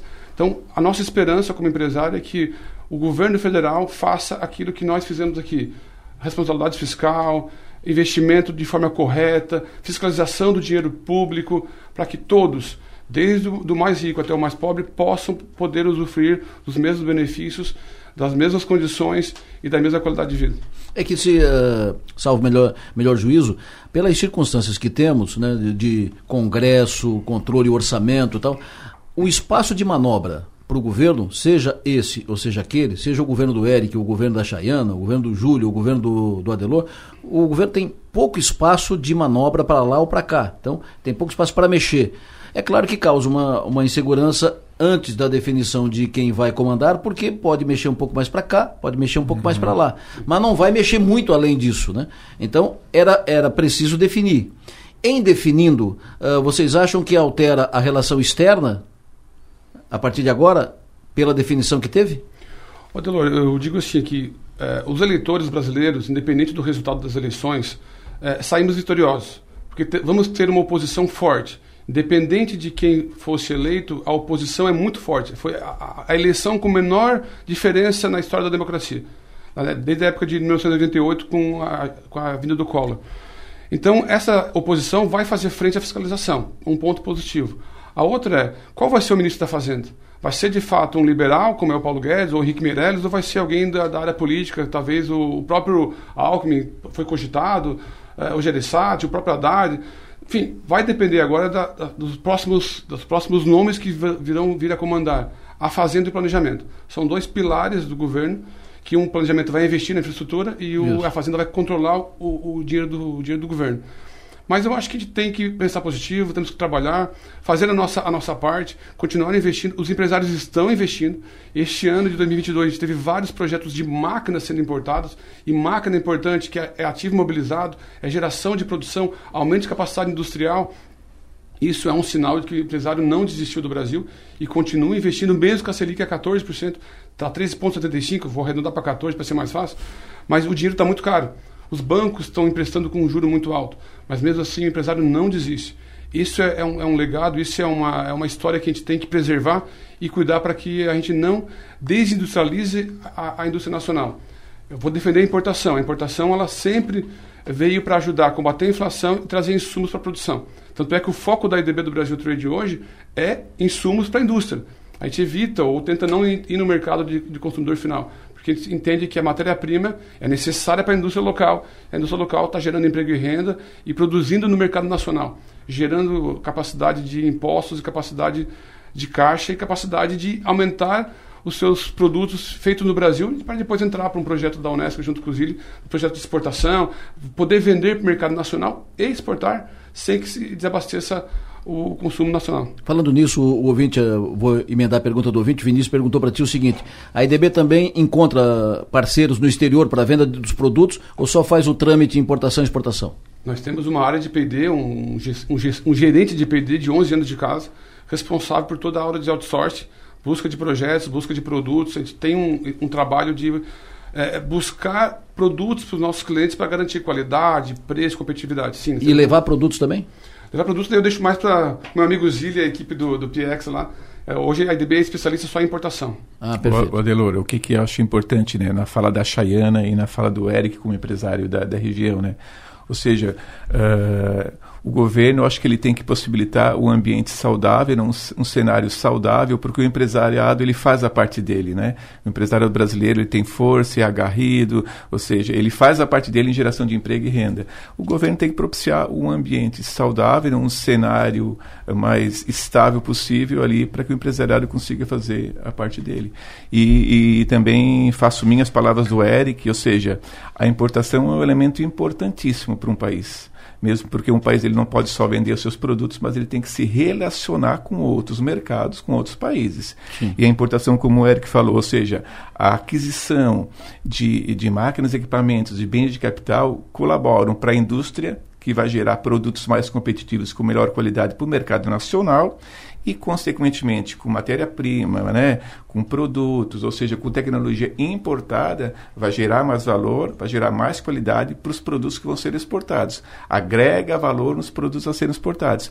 Então, um depende do outro, né, tanto a compra como a venda.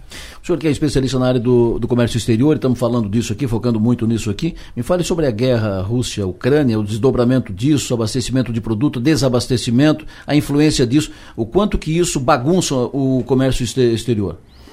É, de fato, os últimos acontecimentos aí nesse, nesse, nesse acontecimento todo entre a Rússia e a Ucrânia é um fato que ele mexeu com essa cadeia de distribuição no, no mundo inteiro, né? Ou seja, se a gente for pensar principalmente no Brasil, que é foco, né? Grande parte do nosso produto exportado é o agronegócio, ou seja, isso uh, tem um impacto muito grande no Brasil.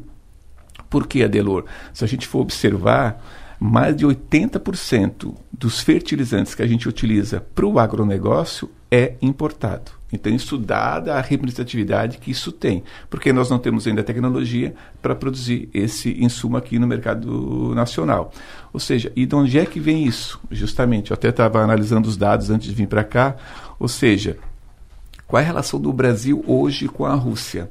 Mais de 60% do que o Brasil compra da Rússia de importação é o quê? Fertilizante. Então, dada a importância. E quanto que a Rússia representa isso nessa fatia de fertilizantes que o Brasil compra do mercado internacional? 25%. Então, qualquer uh, mudança que ocorre nessa relação Brasil-Rússia, Rússia-Ucrânia, acaba afetando num ponto importante que é o agronegócio brasileiro.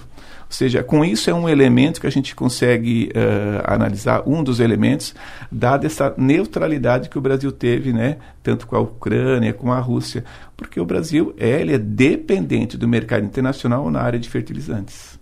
Chayana, essas, essas questões assim internacionais, né, essas questões macro, como a guerra na Ucrânia que estamos falando aqui, isso afeta os negócios de vocês? Vocês estão negociando com a China, com a Alemanha, com a Itália e tal. Eh, não estão negociando com a, com a Rússia nem a Ucrânia. Mas afeta? Isso é nosso café da manhã, Delor. Isso aí, o time técnico da IDB em qualquer importação vai fazer uma análise de qual país isso está vindo, quais são os acordos bilaterais, que tipo de incentivo o governo federal brasileiro conseguiu negociar com aquele país, o que desconto aquele produto vai ter. Então, isso é café da manhã e almoço na IDB, né? Impacta literalmente Impacta. numa importação de um cliente que vai vir de Israel, por exemplo. Temos grandes acordos para a parte tecnológica de Israel. Então, quando um cliente entra na IDB, olha, tem um projeto de importar o NCM, o produto X, Que vai vir de Israel. Isso já nos dá um cenário de análise. Que desconto eu vou ter? Que imposto de importação reduzido?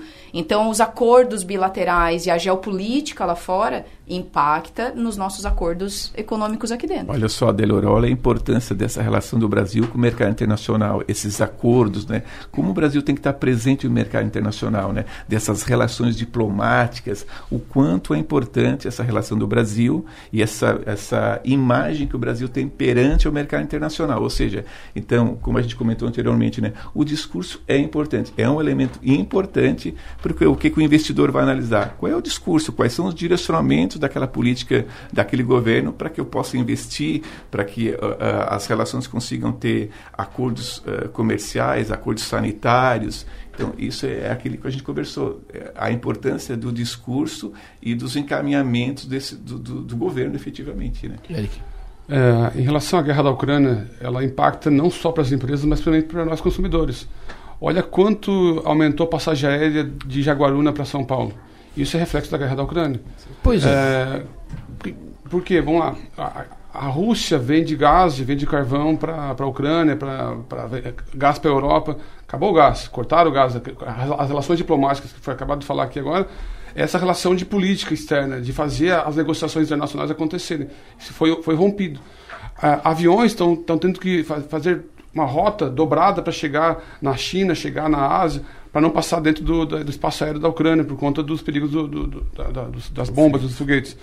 É, então, esse impacto das passagens aéreas é global.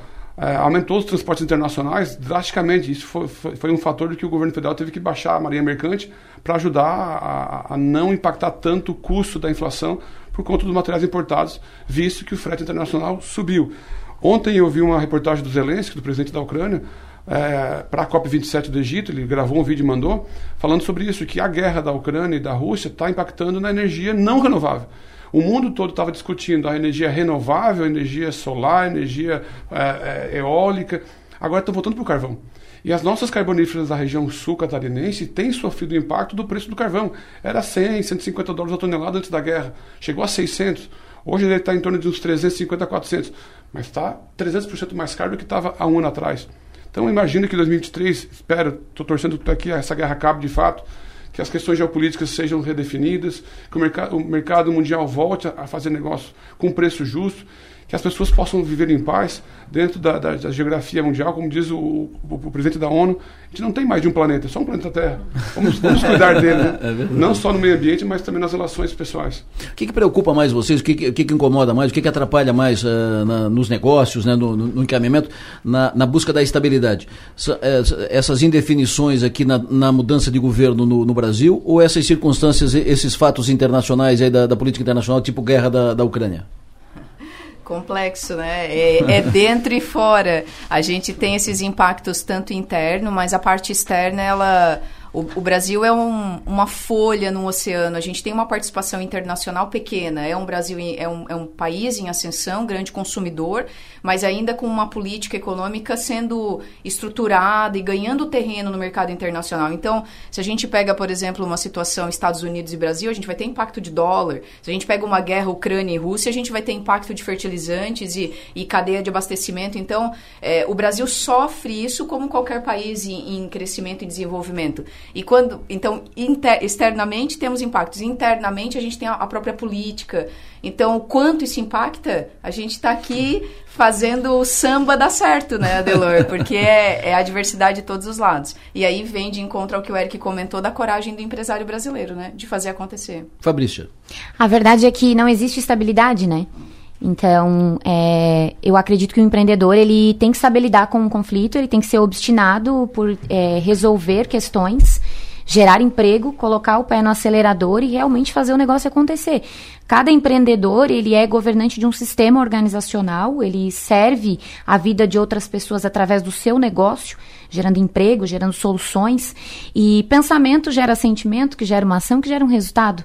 Então, se o empreendedor agora não estiver preparado para lidar com momentos de instabilidade, ele não serve para empreender, na verdade. Ele precisa se preparar para isso.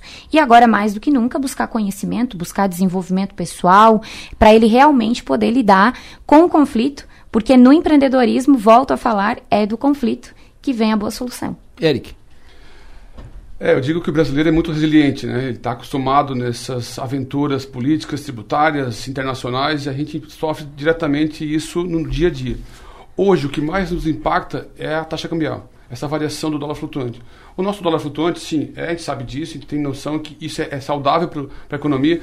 Entretanto, ele está flutuando demais, ele sai de 5,5 para 5,30, volta para 5,5 então, como tu faz um planejamento a longo prazo, precisando fazer uma importação, precisando fazer um pagamento internacional, pago hoje, pago amanhã, espero para a semana que vem. Hoje vai ser um relatório do, da, da, defesa, falando da auditoria das urnas, o que, que vai vir nesse relatório, o que vai acontecer amanhã. É, então, a gente vive num mundo de incertezas, tanto internacional quanto nacional, mas hoje, falando do, do Brasil, essa transição política, essa, essa PEC, esse ajuste fiscal, essa questão de, de ainda indefinições ou não dos resultados das eleições, está impactando na taxa cambial, na variação cambial. Isso pesa no bolso do, do, do empresário no, na, na, tomada de decisão. E eu sei quanto é difícil tomar a decisão de que dia fazer um pagamento. Porque posso, imagina, 100 mil dólares em torno de 20 centavos, eu posso botar 20 mil reais uhum. no lixo de um dia para o outro. E 20 mil reais é muito dinheiro. É, se paga uma folha salarial, depende do tamanho da empresa. Então, esses são os cuidados que a gente tem. Claro, tem ferramentas, tem NDF, tem é, FINIP, tem outras ferramentas que também o empresário pode buscar e a IDB auxilia quando vai fazer uma importação. Todos os, os cenários possíveis de proteção. Mas, obviamente, que temos que correr riscos e é, é pertinente do, do, do, do, fato de empreender. Júlio. Eu acho que é bem isso, né? É, é o, o, empreendedor ele vive nesse nesse nesse emaranhado, né? Nesse emaranhado brasileiro de tributação, né? O emaranhado, se a gente for analisar a questão tributária, mas eu acho que eu corroboro também com o Eric falou e também essa questão do, do empreendedor é, cada vez mais lidar com essa incerteza e uma palavra que, que, que mencionaram aqui né, na, na rodada que é o conhecimento, né? Uh, cada vez mais a gente vive hoje numa economia do conhecimento, ou seja, o que, é esse conhecimento? É utilizar esse conhecimento e adaptá-lo conforme a tua necessidade, porque cada vez mais o conhecimento, Adelor, é um fator de produção cada vez mais o empreendedor ele tem que criar parcerias, criar, criar rede para que esse conhecimento ele compartilhe, né? E nós precisamos evoluir de uma participação, com a participação ele é mais individual, de uma, de uma mais para cooperação. Para qual cooperação você coopera, você cresce, mas você cresce junto, não cresce individualmente. Crescendo junto, cresce quem está ao seu redor, cresce a sua empresa, a sua região, cresce o país e cresce, né? E outro aspecto importante, como o mercado internacional ele interfere no nosso dia a dia, né? Questionasse o Eric, o que, que isso impacta no nosso dia a dia? Isso. Impacta no custo das passagens, impacta na compra do pão ali no, na padaria. Então, quão é importante a nossa representatividade e o nosso posicionamento perante o mercado internacional cada vez mais não, eu não consigo entender um negócio que tem uma visão míope que olha somente para o mercado nacional. Cada vez mais, e o, o dia a dia prova para a gente que o mercado internacional ele impacta efetivamente nos negócios nacionais e cada vez mais no negócio internacional. Né? Programa de hoje com essa pauta: uh, mercado, balanço, olhar para amanhã, economia. Estamos aqui com o pessoal da, da IDB, com convidados, e vamos seguir com essa pauta depois do intervalo. Pois não. 8 horas e 31 minutos, expectativa criada, porque agora a Maga vai, vai falar, vai, vai perguntar. Ai, ai, ai. Tô entrando num túnel aqui, Adelor, não tá, tá falhando a conexão. não, é que a Quero dizer tava... para vocês que no intervalo aqui a conversa uh, avançou bastante, conversar com pessoas inteligentes é sempre muito produtivo, tu sempre faz boas anotações, é, é muito bom estar com todos vocês aqui. Maga, fica à vontade. Não, eu queria primeiro dizer pro, pro Eric, né, que ele falou sobre o resultado do relatório da, das, das Forças Armadas, que será entregue hoje. Queria dizer para ele continuar nos ouvindo depois, que a gente também vai falar disso, né, Delor? A gente Isso. tem que sempre lembrar disso. Mas, não, mas a Fabrícia trouxe um ponto interessante que foi estar preparado, buscar conhecimento, né? Ter, é, a oportunidade vem tu estar preparado. A gente está falando aqui da, da vida do empresário, né? Dos empreendedores de modo geral. Mas eu tenho uma frase, eu tenho, não existe um consenso né, de que tudo é política. Então, tudo que acontece, não a politicagem ou a política partidária, mas tu, todas as decisões políticas, é, tudo é política. Então, tudo, é, tudo impacta. Eu acho que a gente vem agora recentemente, nos últimos quatro anos, tanto no nível estadual quanto federal, de uma experiência interessante sobre é, pessoas que não estavam preparadas muitas vezes para ocupar determinados espaços. Não estou falando só dos chefes do, do, executivo, de diversas pessoas que ocuparam diversas funções estratégicas importantíssimas e que caíram lá por indicação, porque estavam do lado da pessoa que indicava, porque, enfim, de alguma forma estiveram Pelo lá. Pelo QI, né? Quem Pelo indica. QI. E, e, isso tem impacto na nossa vida. Então, fazendo um balaio de gato com tudo isso, seja do, do empresariado, né, do, dos empreendedores, quanto dos políticos eleitos, o quanto isso eu tenho certeza que, que, nas próximas eleições isso também será levado em conta. Porque a gente vai ter essa experiência, né? De quem foi eleito, de quem já tinha experiência, de quem, né? Aí você vai dizer assim, Maga, mas aí quem não tem experiência não pode ser eleito? Não, eu estou dizendo que existe um caminho, né? Muitas vezes, e que não, não dá para atropelar isso. Que quando você vai direto, né? Senta na cadeira antes da hora, é, os impactos podem ser perigosos. E a, a diferença é que quando um aprendiz de, de feiticeiro uh, faz uma, uma gestão desastrosa, uma, uma, gestão pública, quebra a prefeitura, ou quebra o Estado, ou quebra o país. E ele sai de lá e segue a vida. Na empresa, quebra a empresa e ele paga a conta. Vou trazer a contribuição agora, um outro, um outro viés, um outro olhar.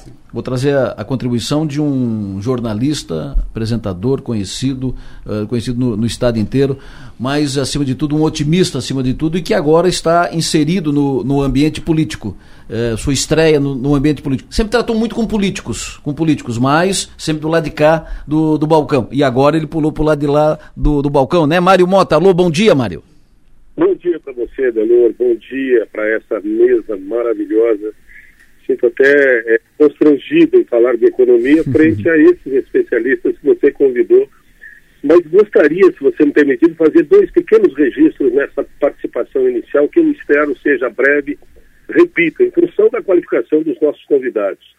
Professora Luciane Beretta, agora no Conselho Nacional de Educação, ouvi a sua entrevista, e a participação da Mara Luquete, minha querida colega do Valor Econômico, uma das especialistas nessa área, e você abriu praticamente o programa ouvindo. Duas informações importantíssimas da participação agora da professora Luciane do Conselho Nacional de Educação e tudo que a Mara já disse antes do Eric, esse meu querido amigo, que juntamente com o Khaled, com toda a sua equipe, a Chayana, é, me proporcionaram a oportunidade de conversar com os empresários de Criciúma num encontro maravilhoso, onde eu tive a oportunidade de conhecer pessoalmente a Maga Estopassoli. Eu só lia os seus artigos, acompanhava o seu trabalho, mas foi exatamente a IDB quem proporcionou a possibilidade de eu conhecesse a Maga pessoalmente numa palestra que nós humildemente ministramos ainda no começo desse ano, um pouquinho, eu, eu diria que era na pré-campanha, eu não havia definido exatamente a saída rumo a uma candidatura a deputado estadual. Cumprimento a Fabrícia, cumprimento o Júlio e, em nome deles, a todos os amigos da Unesp também. E aí, meu amigo, é, eu estou à disposição apenas para é, reverenciar tudo que já ouvi dos nossos entrevistados. E se você tiver alguma indagação com a qual eu possa contribuir, estarei à disposição, Adelor. Primeiro, um registro que eu já eu fiquei aqui envaidecido, saber que tu está acompanhando o programa uh, lá desde o início, né? Uma, uma audiência qualificadíssima. Aliás, como, como procuro fazer sempre que convidado por vocês, ou não. Eu tenho acompanhado diariamente você, o Piara, Maga, enfim, quem quiser ficar por dentro da área política do Estado, não pode deixar de fazer isso, meu amigo. É, o Mário é sempre um querido, é sempre bom tê-lo conosco, sempre bom ouvi-lo. Faz bem ouvir o Mário. O Mário conforta, né? O Mário conforta, faz sempre, é sempre bom ouvir o Mário. Me diga, Mário, como é que tu, como cidadão, né? Como cidadão, como uh, cidadão bem informado, inteirado, que está acompanhando o, os movimentos, não como político, tu está estreando agora como político, mas como cidadão, como, como jornalista, como homem de visão uh, experiência de, de mundo, como é que tu está traçando perspectivas, possibilidades, quais as tuas apostas, por exemplo, para 2023?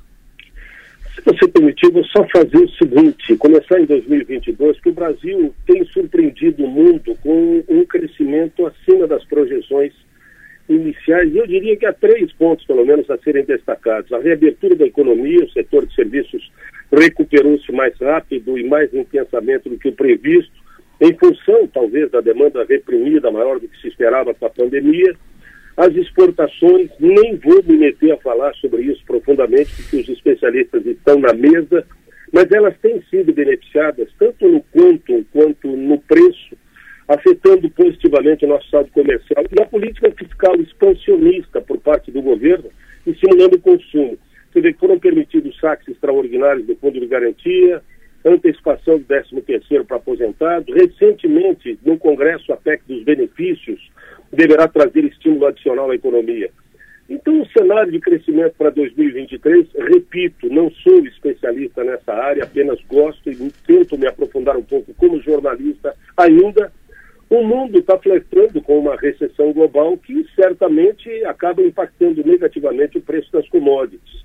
No entanto, o impulso dado pelas commodities às nossas exportações neste ano é possível seja menor do que um, ou mesmo negativo em relação a 2022, que é o ano que nós estamos em curso. Agora, do lado fiscal, também a mesa citou isso com muita propriedade, o espaço para novos programas de renda, estímulo ao consumo, estarão limitados com menor orçamento. Alguém prometeu algo que vai ter que pagar com o dinheiro que está no bolso do outro, ou talvez nem tenha dinheiro nesse outro bolso ainda. E as despesas dos últimos anos vão afetar as contas públicas em 2023. O que a gente espera para esse ano que vai começar, meu amigo, e eu espero como cidadão, como contribuinte, é que o novo governo defina algum tipo de mecanismo de controle dos gastos públicos. Porque não, o presidente sabe, a sua equipe sabe que o descontrole das contas públicas vai acabar pressionando juros, vai colocar a dívida interna numa trajetória de crescimento em relação ao PIB, até incompatível com um ambiente de estabilidade econômica, porque mais gastos, mais juros, mais dívida pública, menor crescimento da economia, fluxo de investimentos, menor criação de empregos e, consequentemente, menor aprovação do governo com maior risco político. Você mesmo, Adelor, citou ou fazem as reformas necessárias e importantes logo de, de cara, ou dificilmente conseguirão fazer quando os números começarem a surgir. Isso. Eu espero responsabilidade fiscal para não cairmos na espiral nociva que acaba gerando possíveis reflexos na popularidade e uma pressão política sobre o governo. Mas ainda assim, apesar das perspectivas, eu estou muito otimista, como você disse, em relação a 2023 porque o brasileiro continua trabalhando e sabe que se não trabalhar, independente de qualquer decisão política, não põe comida na sua própria mesa. É como a gente diz aqui, Mário, uh, ninguém vai pagar nossos boletos, né? na verdade. Ninguém vai pagar nossos boletos. E quem vai ter que dar conta para o Serasa depois Isso. é o, o, CPF, meu amigo. Não, não adianta reclamar, não. É verdade. O Eric, o, o Mário está à tua disposição, fica à vontade.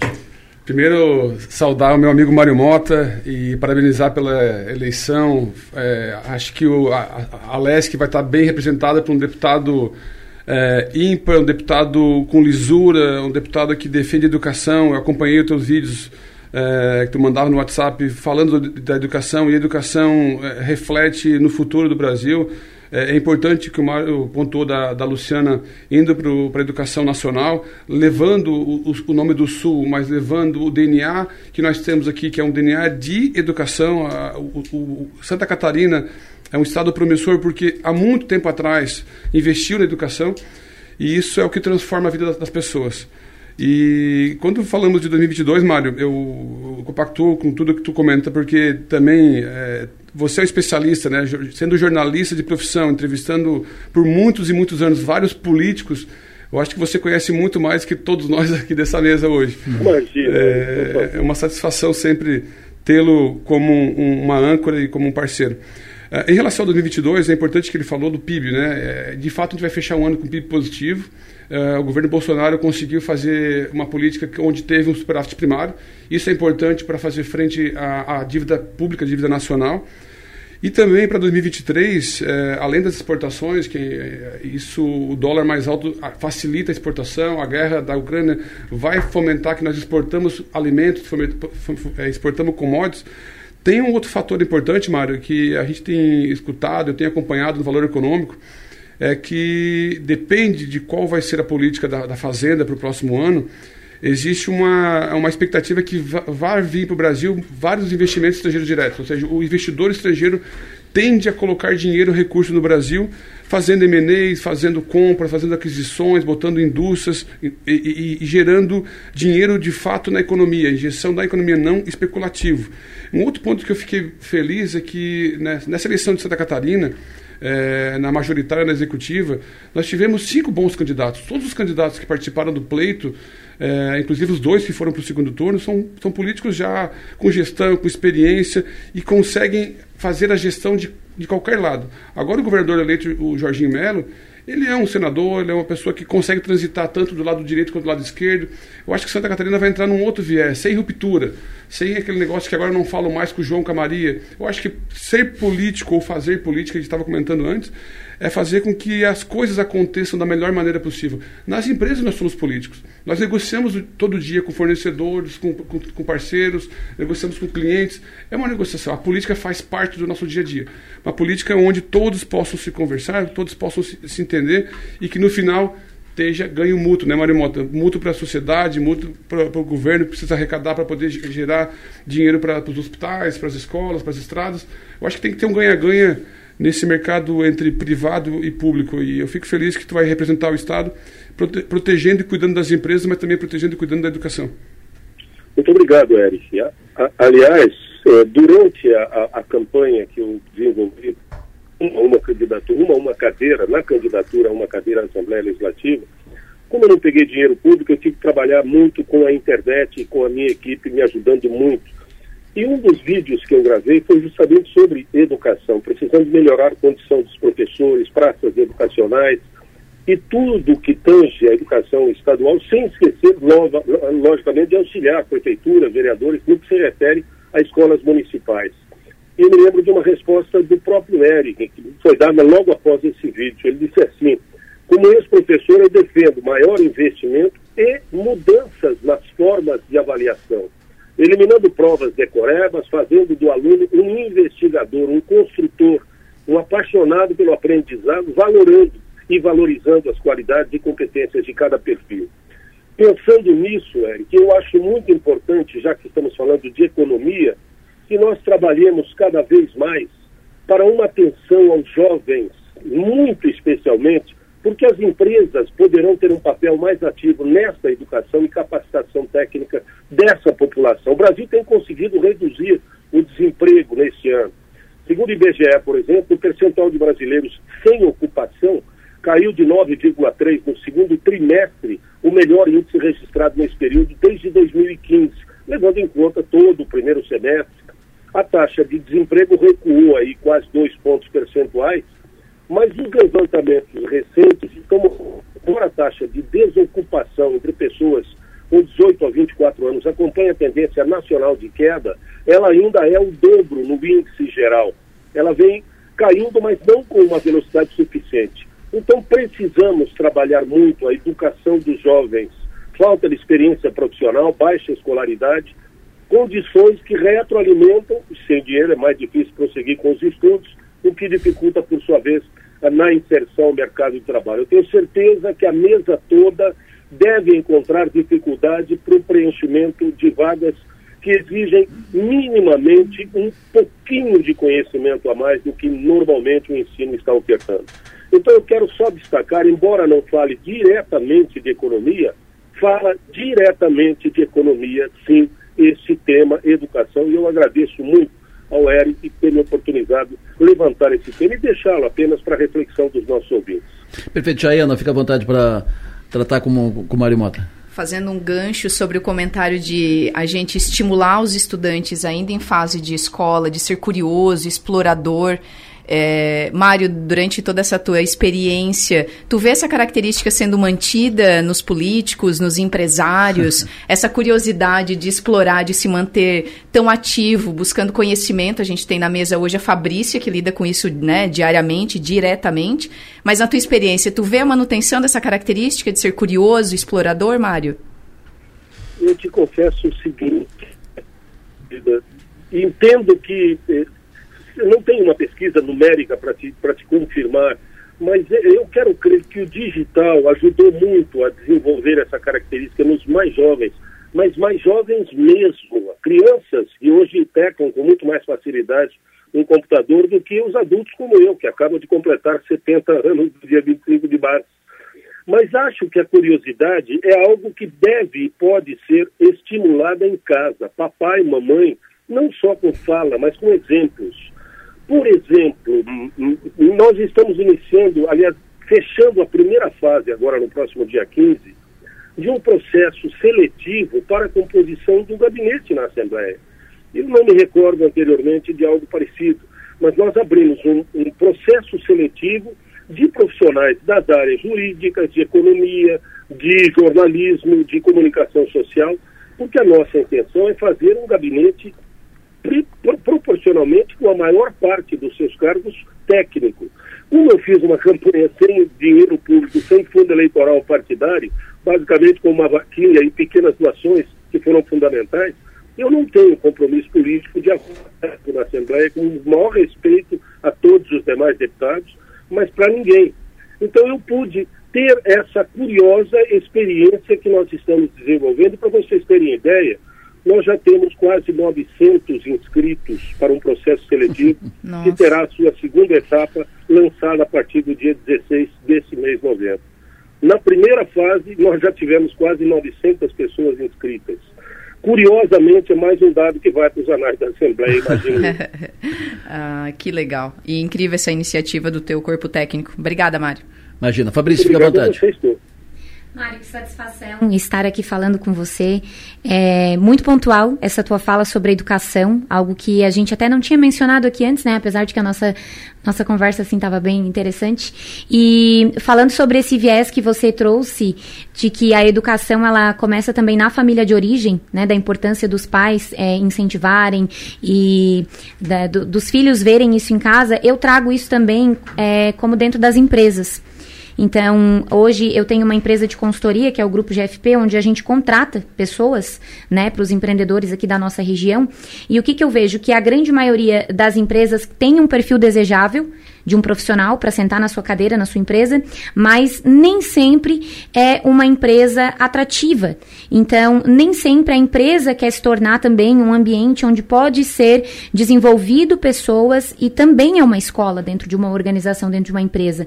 Então, é preciso também que tenha essa consciência, né, dos empresários, do empreendedor, de que mão de obra sim está difícil e vai ficar cada vez mais escasso.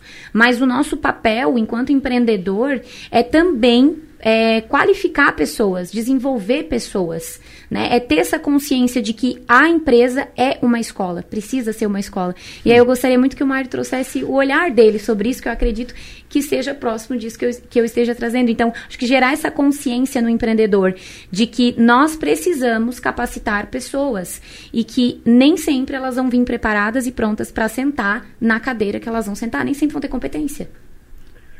Querida Fabrícia, antes de mais nada, eu só queria destacar o seguinte: eu acompanho seu trabalho também, tenho é, muito carinho, é, e através de um dos trabalhos que você desenvolveu, juntamente com uma queridíssima ex-colega de trabalho na NSC, a Bárbara Barbosa, é, certamente contribuiu para que ela se desenvolvesse ainda mais. É uma menina muito querida, muito dedicada e muito curiosa, inclusive.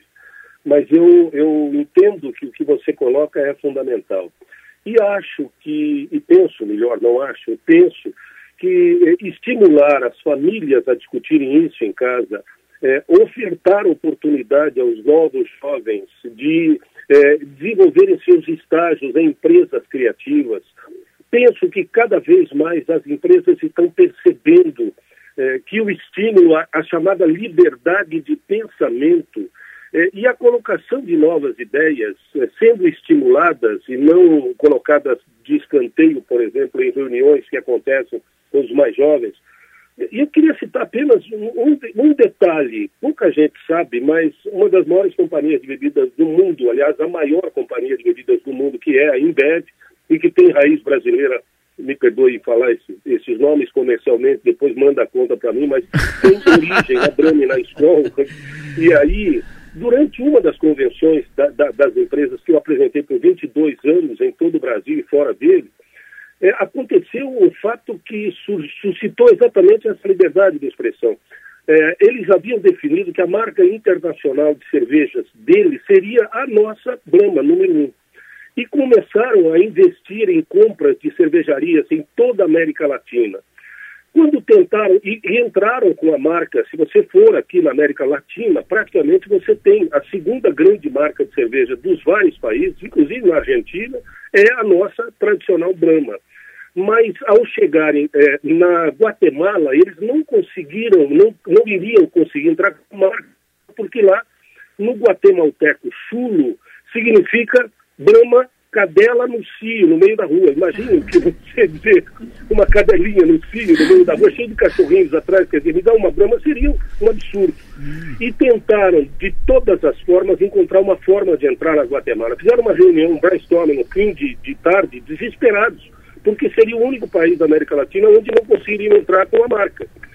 E quem deu a solução foi um jovem estagiário de uma agência de publicidade que atendia a grande companhia Embev ele sugeriu que tirassem as duas perninhas do M, do M, da palavra Brahma. E hoje, se você for a Guatemala, você pede uma Brava e não uma Brahma. Mas com todo o layout, com toda a campanha lá, número um, é exatamente igual. Foi a única forma que eles encontraram. E quem deu a sugestão? Um estagiário. Quer dizer, hoje até imagino que seja um dos bons acionistas da companhia, mas o estímulo dado é sempre importante e principalmente não ter medo da sugestão, de, de ofertar a sua ideia. Me parece ser um bom exemplo para retratar o que você coloca, Fabrício. Muito bom. Perfeito. Júlio, fica à vontade. Bom dia, Mário Mota, tudo bem? É um prazer falar com prazer, você. Prazer falar com você. Sou fã aí, enquanto você é jornalista e era seu telespectador diário. Muito obrigado. É, queria te parabenizar aí pela conquista do pleito. Mário, é o seguinte, a gente sabe que o, o microempreendedor, o MEI, né, ele precisa muitas vezes de fomento, de políticas que, eh, públicas que colaboram para que consiga desenvolver seus projetos. Você agora como um... E nem sempre isso ele chega na base, ou seja, o, o microempreendedor, o MEI, ele tem dificuldade de acessar por questões burocráticas muitas vezes, Uh, você agora, como um, um ator uh, político efetivo, que tem uma cadeira, como é que você uh, pensa e possibilitar que essas, esse fomento, essas políticas cheguem na base aí do micro, do pequeno empreendedor? Bom, antes de mais nada, é um prazer falar contigo também, Júlio, a todos, como eu já disse, da mesa. Eu queria lembrar o seguinte, durante a campanha eu fui a um cartório aqui na Trindade, cartório da minha querida amiga Maria Alice, e é, pedi que registrassem como uma escritura pública declaratória os pontos que eu prometeria. Eu não gosto da palavra promessa, não gosto da, da, do, do, do, título dado aos panfletos como santinhos, tal, porque a gente não é santo e a gente não faz promessa. Mas durante uma campanha eu fiz compromissos e cinco deles eu registrei em cartório. O primeiro, por exemplo, seria atuar incisivamente pela eficiência e eficácia do Estado, buscando políticas públicas efetivas para melhorar a qualidade dos serviços. E um deles, eu não vou citar os cinco aqui, é, mas um deles era justamente e instituir e propor e apoiar ideias que incentivem e garantam a responsabilidade fiscal, as liberdades individuais, o empreendedorismo e principalmente a educação de qualidade que trará e formará cidadãos mais politizados, inteligentes e livres. E o último deles, lutar pela desburocratização, oportunizando aos empreendedores, com ênfase nas micro e médias empresas, para que elas tenham cada vez mais instrumentos para crescerem, pois elas formam a base da nossa economia. E por elas lutar para que tenham cada vez mais liberdade e segurança jurídica para poderem investir. De alguma forma geral, é o resumo do que eu penso em relação a micro e pequenas empresas nesse país. Até porque aqui em casa eu tenho uma microempresa da minha esposa que trabalha com artesanato com produção de eventos. Então a gente sente na pele aquilo que gostaria de contribuir para facilitar, para melhorar e para desburocratizar um pouco. Maravilha. Bom dia, Mário Mota. Prazer falar contigo de novo. Manda um beijo para a Glorinha, viu?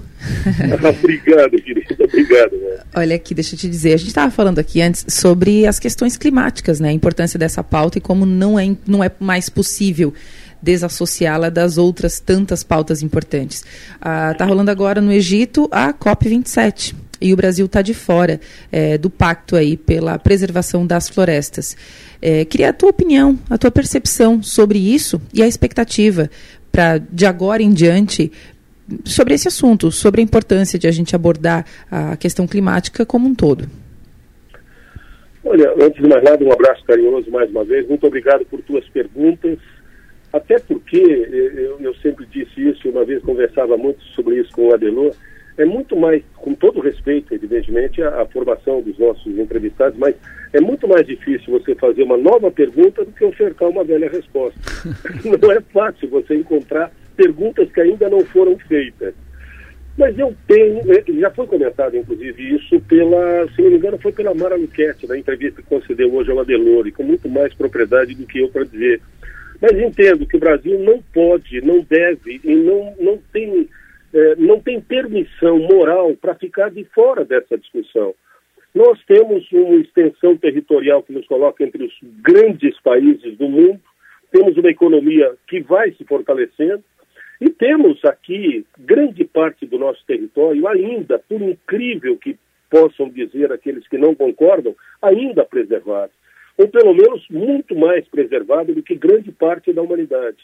E temos, sim, essa responsabilidade. O Eric citou a questão de você poder ir buscar fora do país é, os chamados créditos de carbono de países que já não conseguem dar o retorno daquilo que deveriam como responsabilidade mundial. Porque esse me parece o ponto central da preocupação com as mudanças climáticas, Magda. É a responsabilidade mundial que individualmente cada país, cada estado, no nosso caso, cada município e cada cidadão tem frente a essa questão.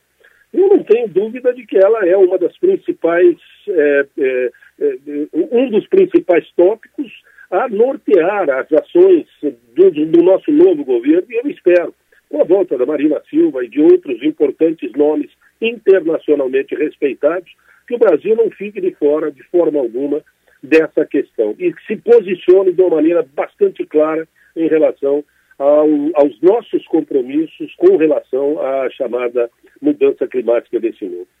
Eu gosto de conversar com o Mário, e a gente se conhece há algum tempo, uh, trabalhamos juntos na, na RBS, e, e, conheço o Mário antes disso, o Mário é homem de circo, o Mário é, é homem de, de, de, comunicação, e o Mário é sempre um bom papo. Eu gosto de conversar com o Mário porque a gente nunca termina, nunca sai de uma conversa com, com o Mário de baixo astral.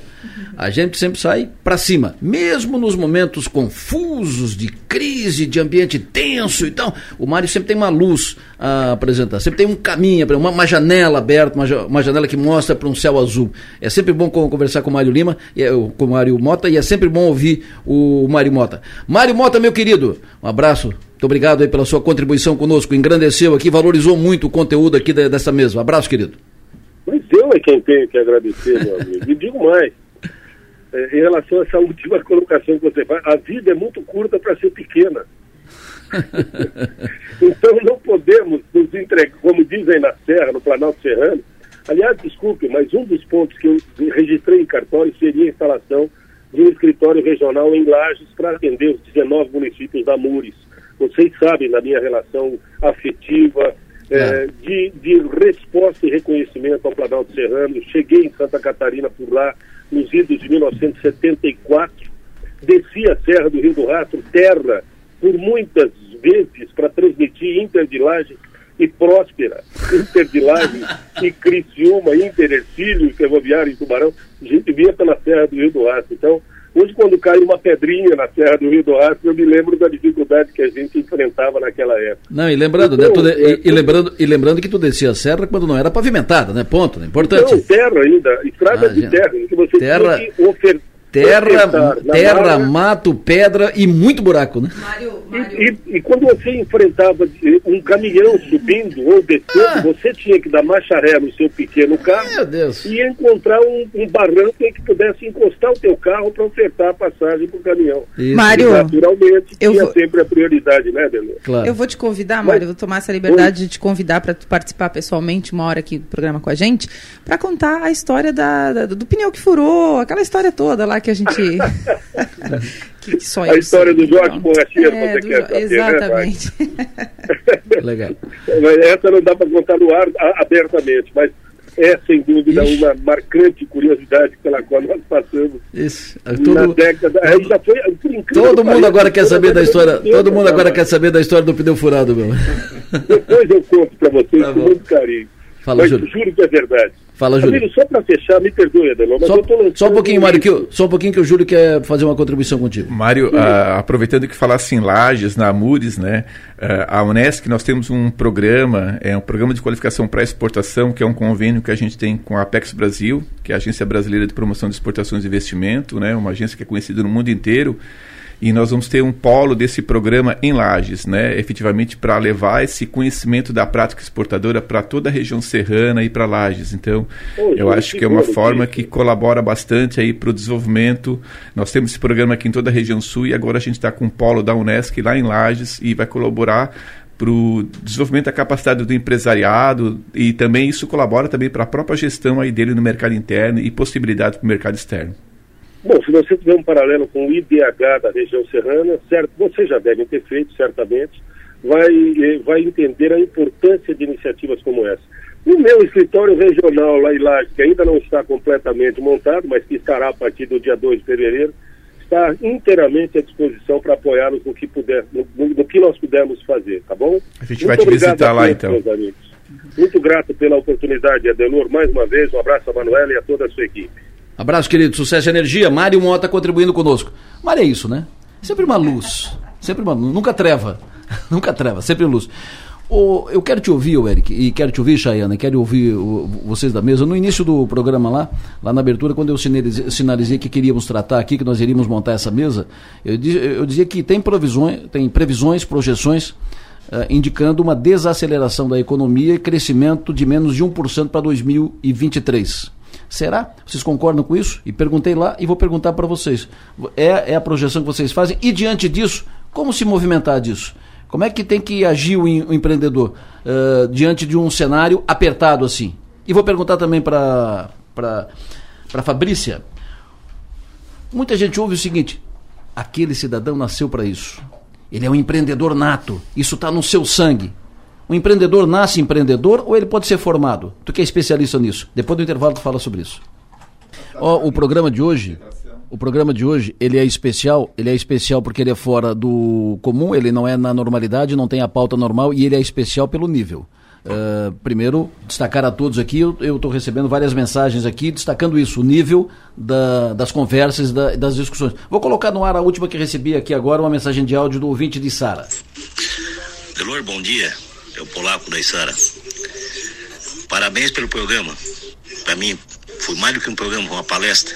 O nível de, da, da conversa, dos entrevistados, dos participantes. Muito bom. Parabéns, hein? Parabéns a todos.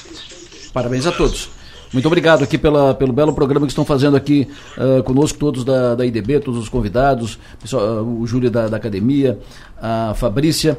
Inclusive, eu achava interessante aqui, achei interessante que as pessoas dizendo aqui, profissionais liberais, médicos, advogados e profissionais e tal, dizendo, olha, trazei chegada da minha empresa, fiquei mais tempo na garagem, e para ouvir mais um pedaço e tal. Muito obrigado e, de novo, parabéns a todos. Fabrício, deixei para ti pendurada, antes do, do intervalo, a, a, pergunta. O empreendedor nasce feito? É, é, está no seu DNA ou o, o empreendedor pode ser feito, pode ser desenvolvido? Então, para mim, né, dentro do, do, do, uhum. do que eu penso, é ridículo essa ideia de que alguém nasce pronto para qualquer coisa, né? A gente não nasce... Na, quando a gente é um bebê, a gente acha até que a gente faz parte ainda do corpo da mãe depois que a gente sai da barriga da mãe, né? Que tem aquele processo de simbiose. Então, o que que acontece? A gente aprende a andar, a gente aprende a falar, a gente aprende tudo, né? Então, o empreendedor, ele não está pronto, não nasce feito e muitas pessoas, inclusive, é, é como se eles amputassem as suas próprias competências. Então, assim, ah, eu não tenho perfil para empreender né? Olha, você pode ter mais dificuldade, ter que desenvolver algumas competências para que você consiga sustentar bem essa cadeira, porque é uma cadeira difícil de sentar. Mas não existe isso de eu não ter um perfil ideal para algo, né? Tudo pode ser desenvolvido. O que o empreendedor precisa ter consciência é que nós não estamos prontos para nada. O mercado, o cenário é cada vez mais desafiador e o principal papel de um empreendedor é do conflito criar boas soluções. Para isso, ele tem que se preparar. Nós não aprendemos empreendedorismo na escola, né? E a gente começa a empreender. É, e quando a gente começa, na minha família, por exemplo, não tem ninguém empreendedor. Né? Então, eu fui a primeira mulher a dirigir, a minha mãe não se alfabetizou, é, fui a primeira a ir para o mestrado, a abrir uma empresa. Então, assim, eu não aprendi isso em casa. E eu não aprendi isso também onde eu estudei. Eu tive que buscar. E até hoje eu tenho que buscar. Então, é, nós precisamos ter essa consciência que o empreendedor, mais do que ninguém, precisa se preparar. Tudo que está vivo precisa de movimento, tudo que está vivo precisa de crescimento. Para a gente crescer, só o conhecimento. Eric, deixei para ti outra uma engatilhada também. A perspectiva tem uh, estudiosos e técnicos e especialistas projetando uma desaceleração econômica para 2023, que vai ser um ano difícil, e um crescimento menor que 1%. Tá, fala que nós vamos ter um crescimento de 0,5%, 0,6%. Uh, como, como se movimentar diante disso? Diante de um cenário assim tão estagnado que é o projetado? Primeiro, tu concorda com isso? É a tua projeção? E, sendo assim, como se movimentar? É, antes de responder a pergunta, Delora, eu queria só fazer um gancho aquilo que o Mário comentou antes do intervalo é, em relação à, à, educação. De fato, eu passei uma mensagem para ele é, defendendo o, a mudança do estilo educacional, porque eu não vejo que o estilo de prova que defende, que ela, ela demonstra uma fotografia daquele momento é a melhor avaliação para o futuro da, da, da, dos nossos alunos. É, é corroborando que a, o, o, que a Fabrícia comentou, ninguém nasce pronto, eles precisam ser moldados. Então a educação tem que ser transformadora. Ela tem que ser uma, uma, uma educação de base, desde a, da, do infantil até a, a, universidade, fazendo o aluno pensar. Estávamos discutindo no intervalo que o teu neto sabe mexer no celular, minhas filhas também. Quando nós éramos adolescentes e éramos crianças, nossos pais falavam a mesma coisa. Bom, meu filho já sabe mexer no controle de televisão, eu não sei mexer. Por quê? Porque criança é curiosa. E criança não tem medo do desconhecido, ela pode mexer, se quebrar, leva uma bronca dos pais, mas assim, ela não sabe que vai quebrar. Ela não tem noção de que quebrar vai gerar um prejuízo. Nós temos essa noção financeira. Por isso a gente é mais, mais cauteloso. Leva a bronca coisas. do pai. O avô deixa. O avô deixa. O avô deixa. o avô deixa. Então eu defendo sim a mudança da, da, da, educação, porque é a educação que transforma. E, e ela que está diretamente ligada ao PIB. Ainda falando da COP, é, eu tive recentemente em São Paulo, me encontrei com um empresário, um amigo meu, que eles estão montando um pool de empresários paulistas privados para comprar floresta na Amazônia. é, para fazer a preservação e vender carbono. E, coincidentemente, quando eu voltei de São Paulo, a Chayana comentou que tinha um cliente de São Paulo que estava com um projeto de trazer câmaras especiais para florestas pra, justamente para fazer o monitoramento, como se faz monitoramento aqui do escritório, de casas, de, de indústrias, monitoramento de florestas privadas para fins de manter a conservação e vender crédito de carbono. É um negócio, é um negócio importante, acho que é um negócio do futuro. Obviamente vindo com a questão dos carros elétricos, a parte, a parte elétrica. Em relação ao PIB, é, é muito cedo para falar do, do, PIB de 2023, porque estamos em fase de transição de governo. Mas a gente não pode é, é, trabalhar com PIB único. O PIB ele é, ele é dissociado. Tem o agro, tem a indústria e tem o serviço. É, o agro, esse está tá, tá bem, esse está forte. Claro, vai sofrer alguma coisa da, dos fertilizantes mais caros, está sofrendo algumas chuvas excedentes que atrapalharam algumas produções. Agora aqui, neve e geada na serra, onde tem maçã, tem peixe. Então, o, o agricultor ele, ele tem essas intempéries ambientais, esse, do meio ambiente, das, das, chuvas, das pragas, etc. Mas ele ainda tem um, um, um bom, uma boa perspectiva de futuro. O serviço está indo bem. É, eu vejo aqui pela própria Rádio São Maior, eu escuto a, os âncoras aqui, a quantidade de, de, patrocinadores. Isso é sinal de que grande parte deles são serviços e, que estão fazendo os investimentos. Eu acho que a indústria é, é ela que foi que mais sofreu por questão logística, por questão de falta de mão de obra, qualificação, que, que a, a, ainda está tá sendo trabalhado, questão do custo de gás da Bolívia, que subiu muito, custo de energia elétrica. Então é um momento que está sendo feito ajustes, a indústria ainda está estocada porque faltou matéria-prima em 2021, o pessoal se estocou com uma, uma, uma, resguarda. Esse estoque continua alto, porque o mercado deu uma desaquecida, por mais que o governo federal colocou é, FGTS, antecipou 13 terceiro, colocou a PEC da, da, da, da chamada, entre aspas, PEC kamikaze, a PEC dos benefícios. A gente fez a, a roda econômica dar uma girada, por isso o nosso PIB esse ano é positivo mas eu imagino que po po possamos ter um PIB ainda positivo ano que vem. Eu sou é, é, é, otimista, eu, é, eu, vejo isso com bons olhos. Fiz ontem, ontem, antes de ontem, uma rodada no Rio Grande do Sul, fiquei dois dias visitando a Serra Gaúcha. Vou a São Paulo amanhã, fim de semana, algumas rodadas de negócio lá. É, no sentido de ouvir o mercado, mas eu estou vendo boas perspectivas. Alguns, obviamente, que ainda triste com a, a, decisão da eleição, mas todo mundo também, ok, passou a eleição, vamos levantar a cabeça, continuar trabalhando, continuar investindo, contratando. Estou é, otimista, estou otimista com 2023 sim. Falando em, em 2023, de operar e, e, mercado e tal, o Chayana me fala sobre trading, uh, IDB, trading, uh, vantagem de operar via trading. Perfeito. Como o Eric comentou, trouxe vários dados técnicos a respeito de PIB de 2023, mas assim, fica para o empresário ter que lidar com os conflitos, como a Fabrícia Peron comentou, né? Não temos aí um, um cenário está quando tivemos um ano tranquilo no Brasil, né? O empresário talvez não tenha nenhum histórico disso para comentar. Então, é, trazer. A gente não morre de tédio. Né? Exato. Então, assim, trazendo esse cenário, é, primeiro ano de governo, 2023, PIB, etc., o empresário vai buscar soluções. E uma das soluções que ele pode buscar é importar de forma estratégica, trazendo inteligência tributária para a importação dele, reduzindo o custo. Santa Catarina tem essa agressividade tributária. Ela é hoje uma expert em comércio exterior exterior, temos cinco portos, programas de incentivo à exportação, como o caso do PEX do, do professor Zilli. Então, assim, Santa Catarina é uma estratégia tributária para os empresários. Importar por aqui traz redução de custo e encontrar na IDB hoje serviços que nós temos, desde o processo de desembaraço aduaneiro, fechamento de câmbio, a, a, o corpo técnico da IDB entrega um custo final do produto importado, mas Santa Catarina pode ser uma estratégia diante desses conflitos ou possíveis conflitos de crescimento para 2023. Ô Júlio, uh, tu que vem da, da academia, estudo técnico, estudo de, vi, de viabilidade, uh, pesquisa de, de mercado, como fazer isso, a importância disso? Bom, uh, também continuando o que a Chayana comentou, qual é a, a, importação tem uma, uma, ela é bastante importante para a economia. Se a gente for analisar os dados da Dedor, 3,8% da nossa balança comercial é só de produtos de alta tecnologia, do que a gente vende para fora. Então é muito pouco né, do que a gente vê. Ou seja, é a capacidade do empresariado produzir produtos de alta tecnologia com valor agregado que impacta na nossa balança comercial. Ou seja, quase 48%, 50% é da pauta de produtos não industriais, que é do agronegócio. Como é que a importação pode verificar, melhorar isso, como é que uma trading pode potencializar isso, né? Nessa compra de equipamentos, importação de, de software, de tecnologia, né? Efetivamente isso potencializa a, a, a ter a indústria produzir produtos mais tecnológicos. Quanto mercado, quanta oportunidade para o empresário importador. Né? Quanta oportunidade se tem de acessar a tecnologia, porque ainda nós temos, vivemos num ambiente do Brasil, nós temos dificuldade de, de, de ter tecnologia desenvolvida no próprio país. Então, acho que a importação vem uh, favorecer isso. E a trading, no caso de Santa Catarina e da IDB, uh, eh, nós temos todos os tratamentos tributários que possibilitam tu ter uma redução de carga tributária.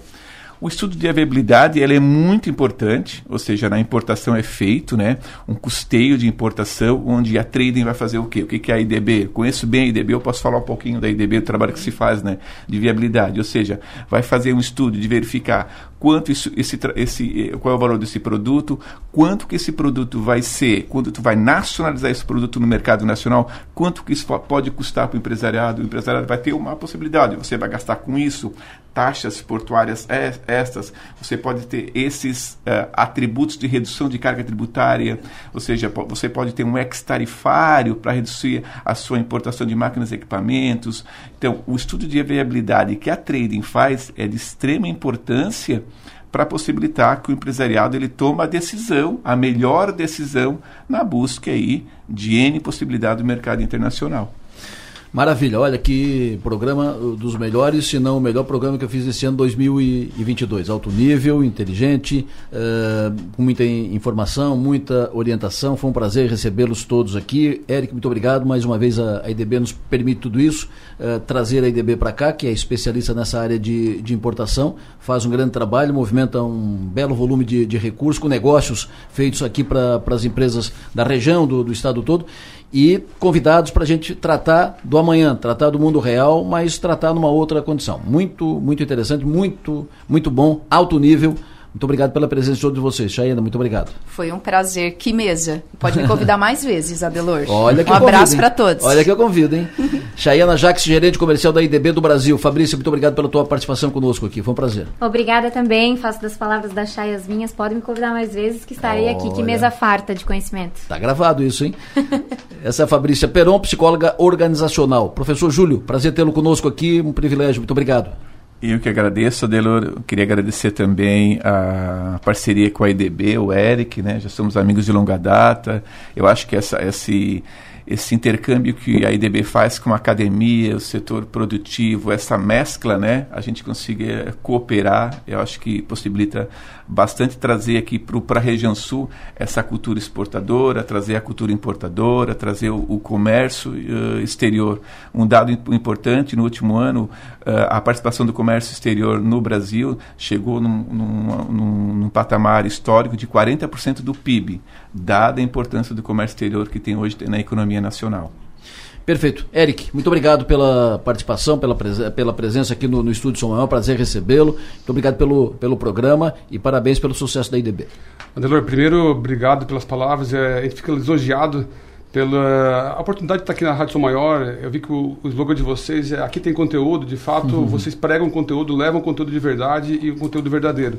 Obrigado pela, pela, por ser âncora, por estar auxiliando nesse programa, pela Patrícia Peron, pelo Zili, pela Chayana, pela Maga, pela, pelo trazer aqui a Mara Luque, o Mário Mota, pessoas de referência, agradecer também uma, especialmente aqui a Andressa Fábio, que é nossa assessora de imprensa. Estaria conosco hoje também o professor Lavareda, uh, mas positivou e aí o médico recomendou que ele uh, poupe a fala. Que ele, então ele, para não, não correr risco, podia falhar no início, ele pediu desculpa e tal, tal. E, mas estará conosco numa outra oportunidade, vou trazê-los de volta. Não tem problema. Para concluir, agradecer o Felipe, uh, nossa empresa de, de, publicidade também, o Khaled, que está coordenando a, a toda a parte de propaganda da IDB e também dar um, mandar um abraço caloroso para os nossos colaboradores que estão lá na empresa, eles que fazem a diferença, eles que fazem DB referência no mercado. Eu tenho muito orgulho de ter a equipe que a gente tem, que é uma construção de várias mãos. É, desde a psicóloga, é, ferramentas, os, os, gerentes, toda a equipe trabalhando para entregar o melhor para o nosso, nosso cliente, para o nosso público. Quantos Obrigado. anos a IDB? 16 anos, com 27 funcionários diretos e fora dos indiretos que estão trabalhando todo dia. Maravilha. Foi assim o programa de hoje. Foi assim o programa até aqui, porque a gente vai fechar quem disse que a gente não vai trazer o Piara? Claro que vai. Alô, Piara, bom dia. Bom dia, Delor. Bom dia, Marga, bom dia a todos os ouvintes. Ainda tô aqui. Claro. E é um, é um privilégio tê-lo sempre. Hoje um pouco fora do, do, horário, mas não pode deixar de conversar com o Piara e com a, com a Maga, fazer esse, essa conversa de, de, todos os dias. E é evidente que a, a gente conversa um pouco. Uh, até agora estávamos falando sobre perspectivas, economia, mercado, empresa, organização e tal, mas uh, vamos falar também um pouco de política. Uh, nós tivemos ontem uma, uma, um documento entregue ao ministro Alexandre Moraes do, do TSE, entregue pelos pelos chefes do Ministério Público de São Paulo, Espírito Santo e Santa Catarina, e, no caso específico de Santa Catarina, o chefe do Ministério Público, Fernando Comim, entregou documentos, investigações, resultados e tal, dando conta a lista de empresários que financiaram os bloqueios e financiaram atos antidemocráticos, e isso deve produzir desdobramentos. E outro, outra pauta para hoje, a manifestação do Ministério da Defesa uh, sobre o, as investigações feitas, o, o, resultado, o acompanhamento da, das eleições. O que, que vocês esperam disso? Bom, a gente tem. Primeiro, as investigações têm que avançar, né? Tem que, tem que deixar bem claro o que cada um fez e o que fez, quem fez, se houve esse suporte. Uh, a gente tem esses movimentos muito fortes, uh, as pessoas têm ido espontaneamente, mas existe um suporte nítido a esses movimentos, né? Então, uh, a investiga uh, é bom saber que o Ministério Público de Santa Catarina está investigando, está tá, averiguando o que, que, o que, que é espontâneo e o que, que não é. Né? Então, acho cauteloso até aguardar por isso. Hoje tem a manifestação do, da, do Exército, do Ministério da Defesa sobre, a, sobre as urnas. Uh, ninguém acredita que saia algo muito diferente do que já foi produzido. Uh, apontando, geralmente o exército aponta que, que, a, que existem fragilidades e que deveria haver maior, maior, maior, maior uh, algum, algo extra de, de, fiscalização, mas sem, sem apontar dados concretos. Vamos ver se, se isso vai ser diferente dessa vez.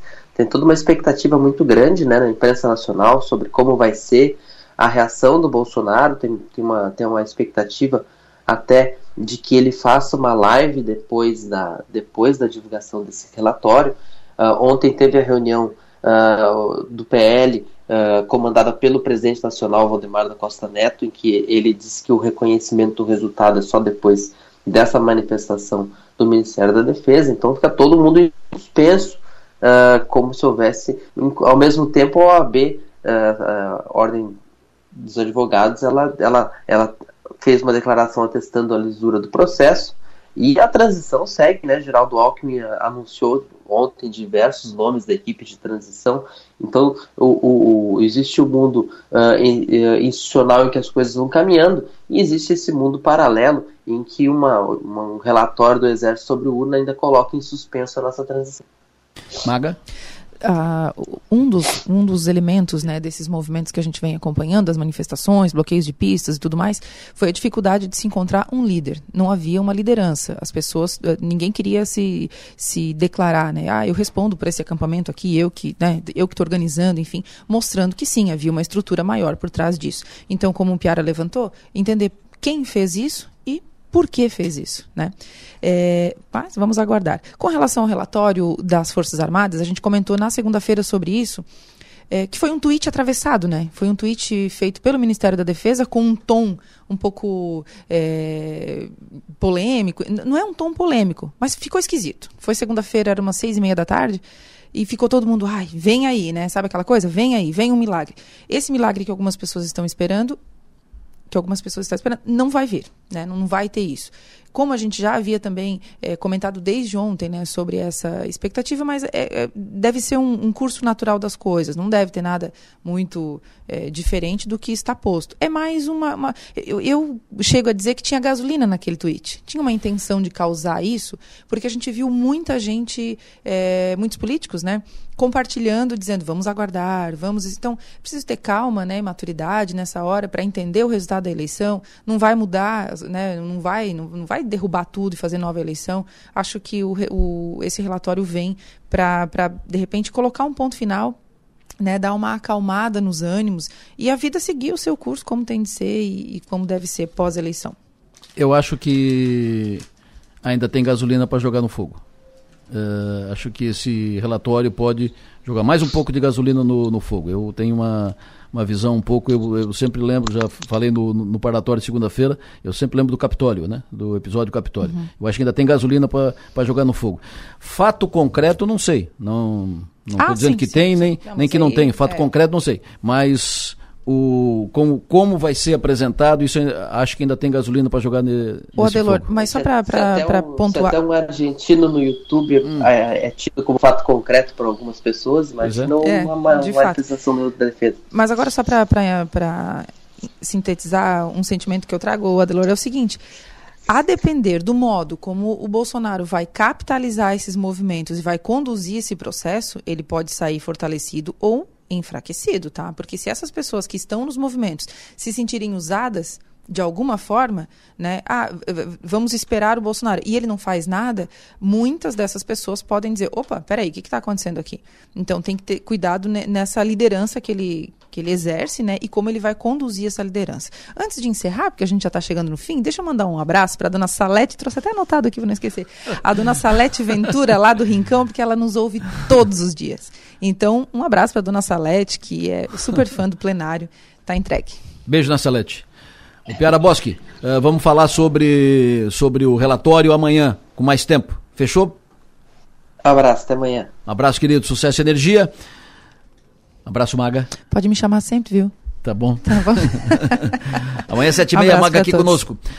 Gente, uh, eu estou nessa semana fechando o programa com uma música, né? Porque uh, nesses momentos uma música, né? Uma, sempre faz bem. E nesses momentos conturbados a gente sempre uh, procura ombro dos amigos, sempre procura a palavra dos amigos, sempre procura se aconselhar com os amigos. Então, no ambiente dos amigos, o Expresso fecha o, pro, programa de hoje. Lembrando sempre que nosso papel nessa vida é ser e fazer feliz. Abraço, até mais tarde. Seis da tarde, estou no ar.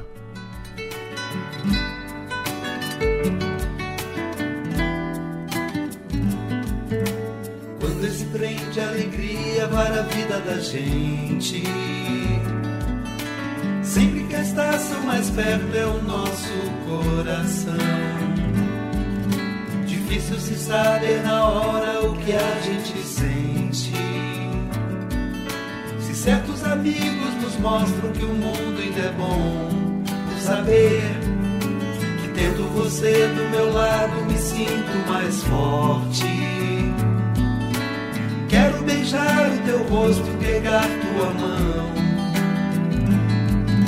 Se cada estrela no céu é um amigo na terra, a força do acaso do encontro é uma constelação. Lumiar, planeta você é? Eu faço o que você quiser em troca do teu amor. Posso te dar o que eu sou, amigo é um cobertor, bordado de estrelas, de estrelas, constelação,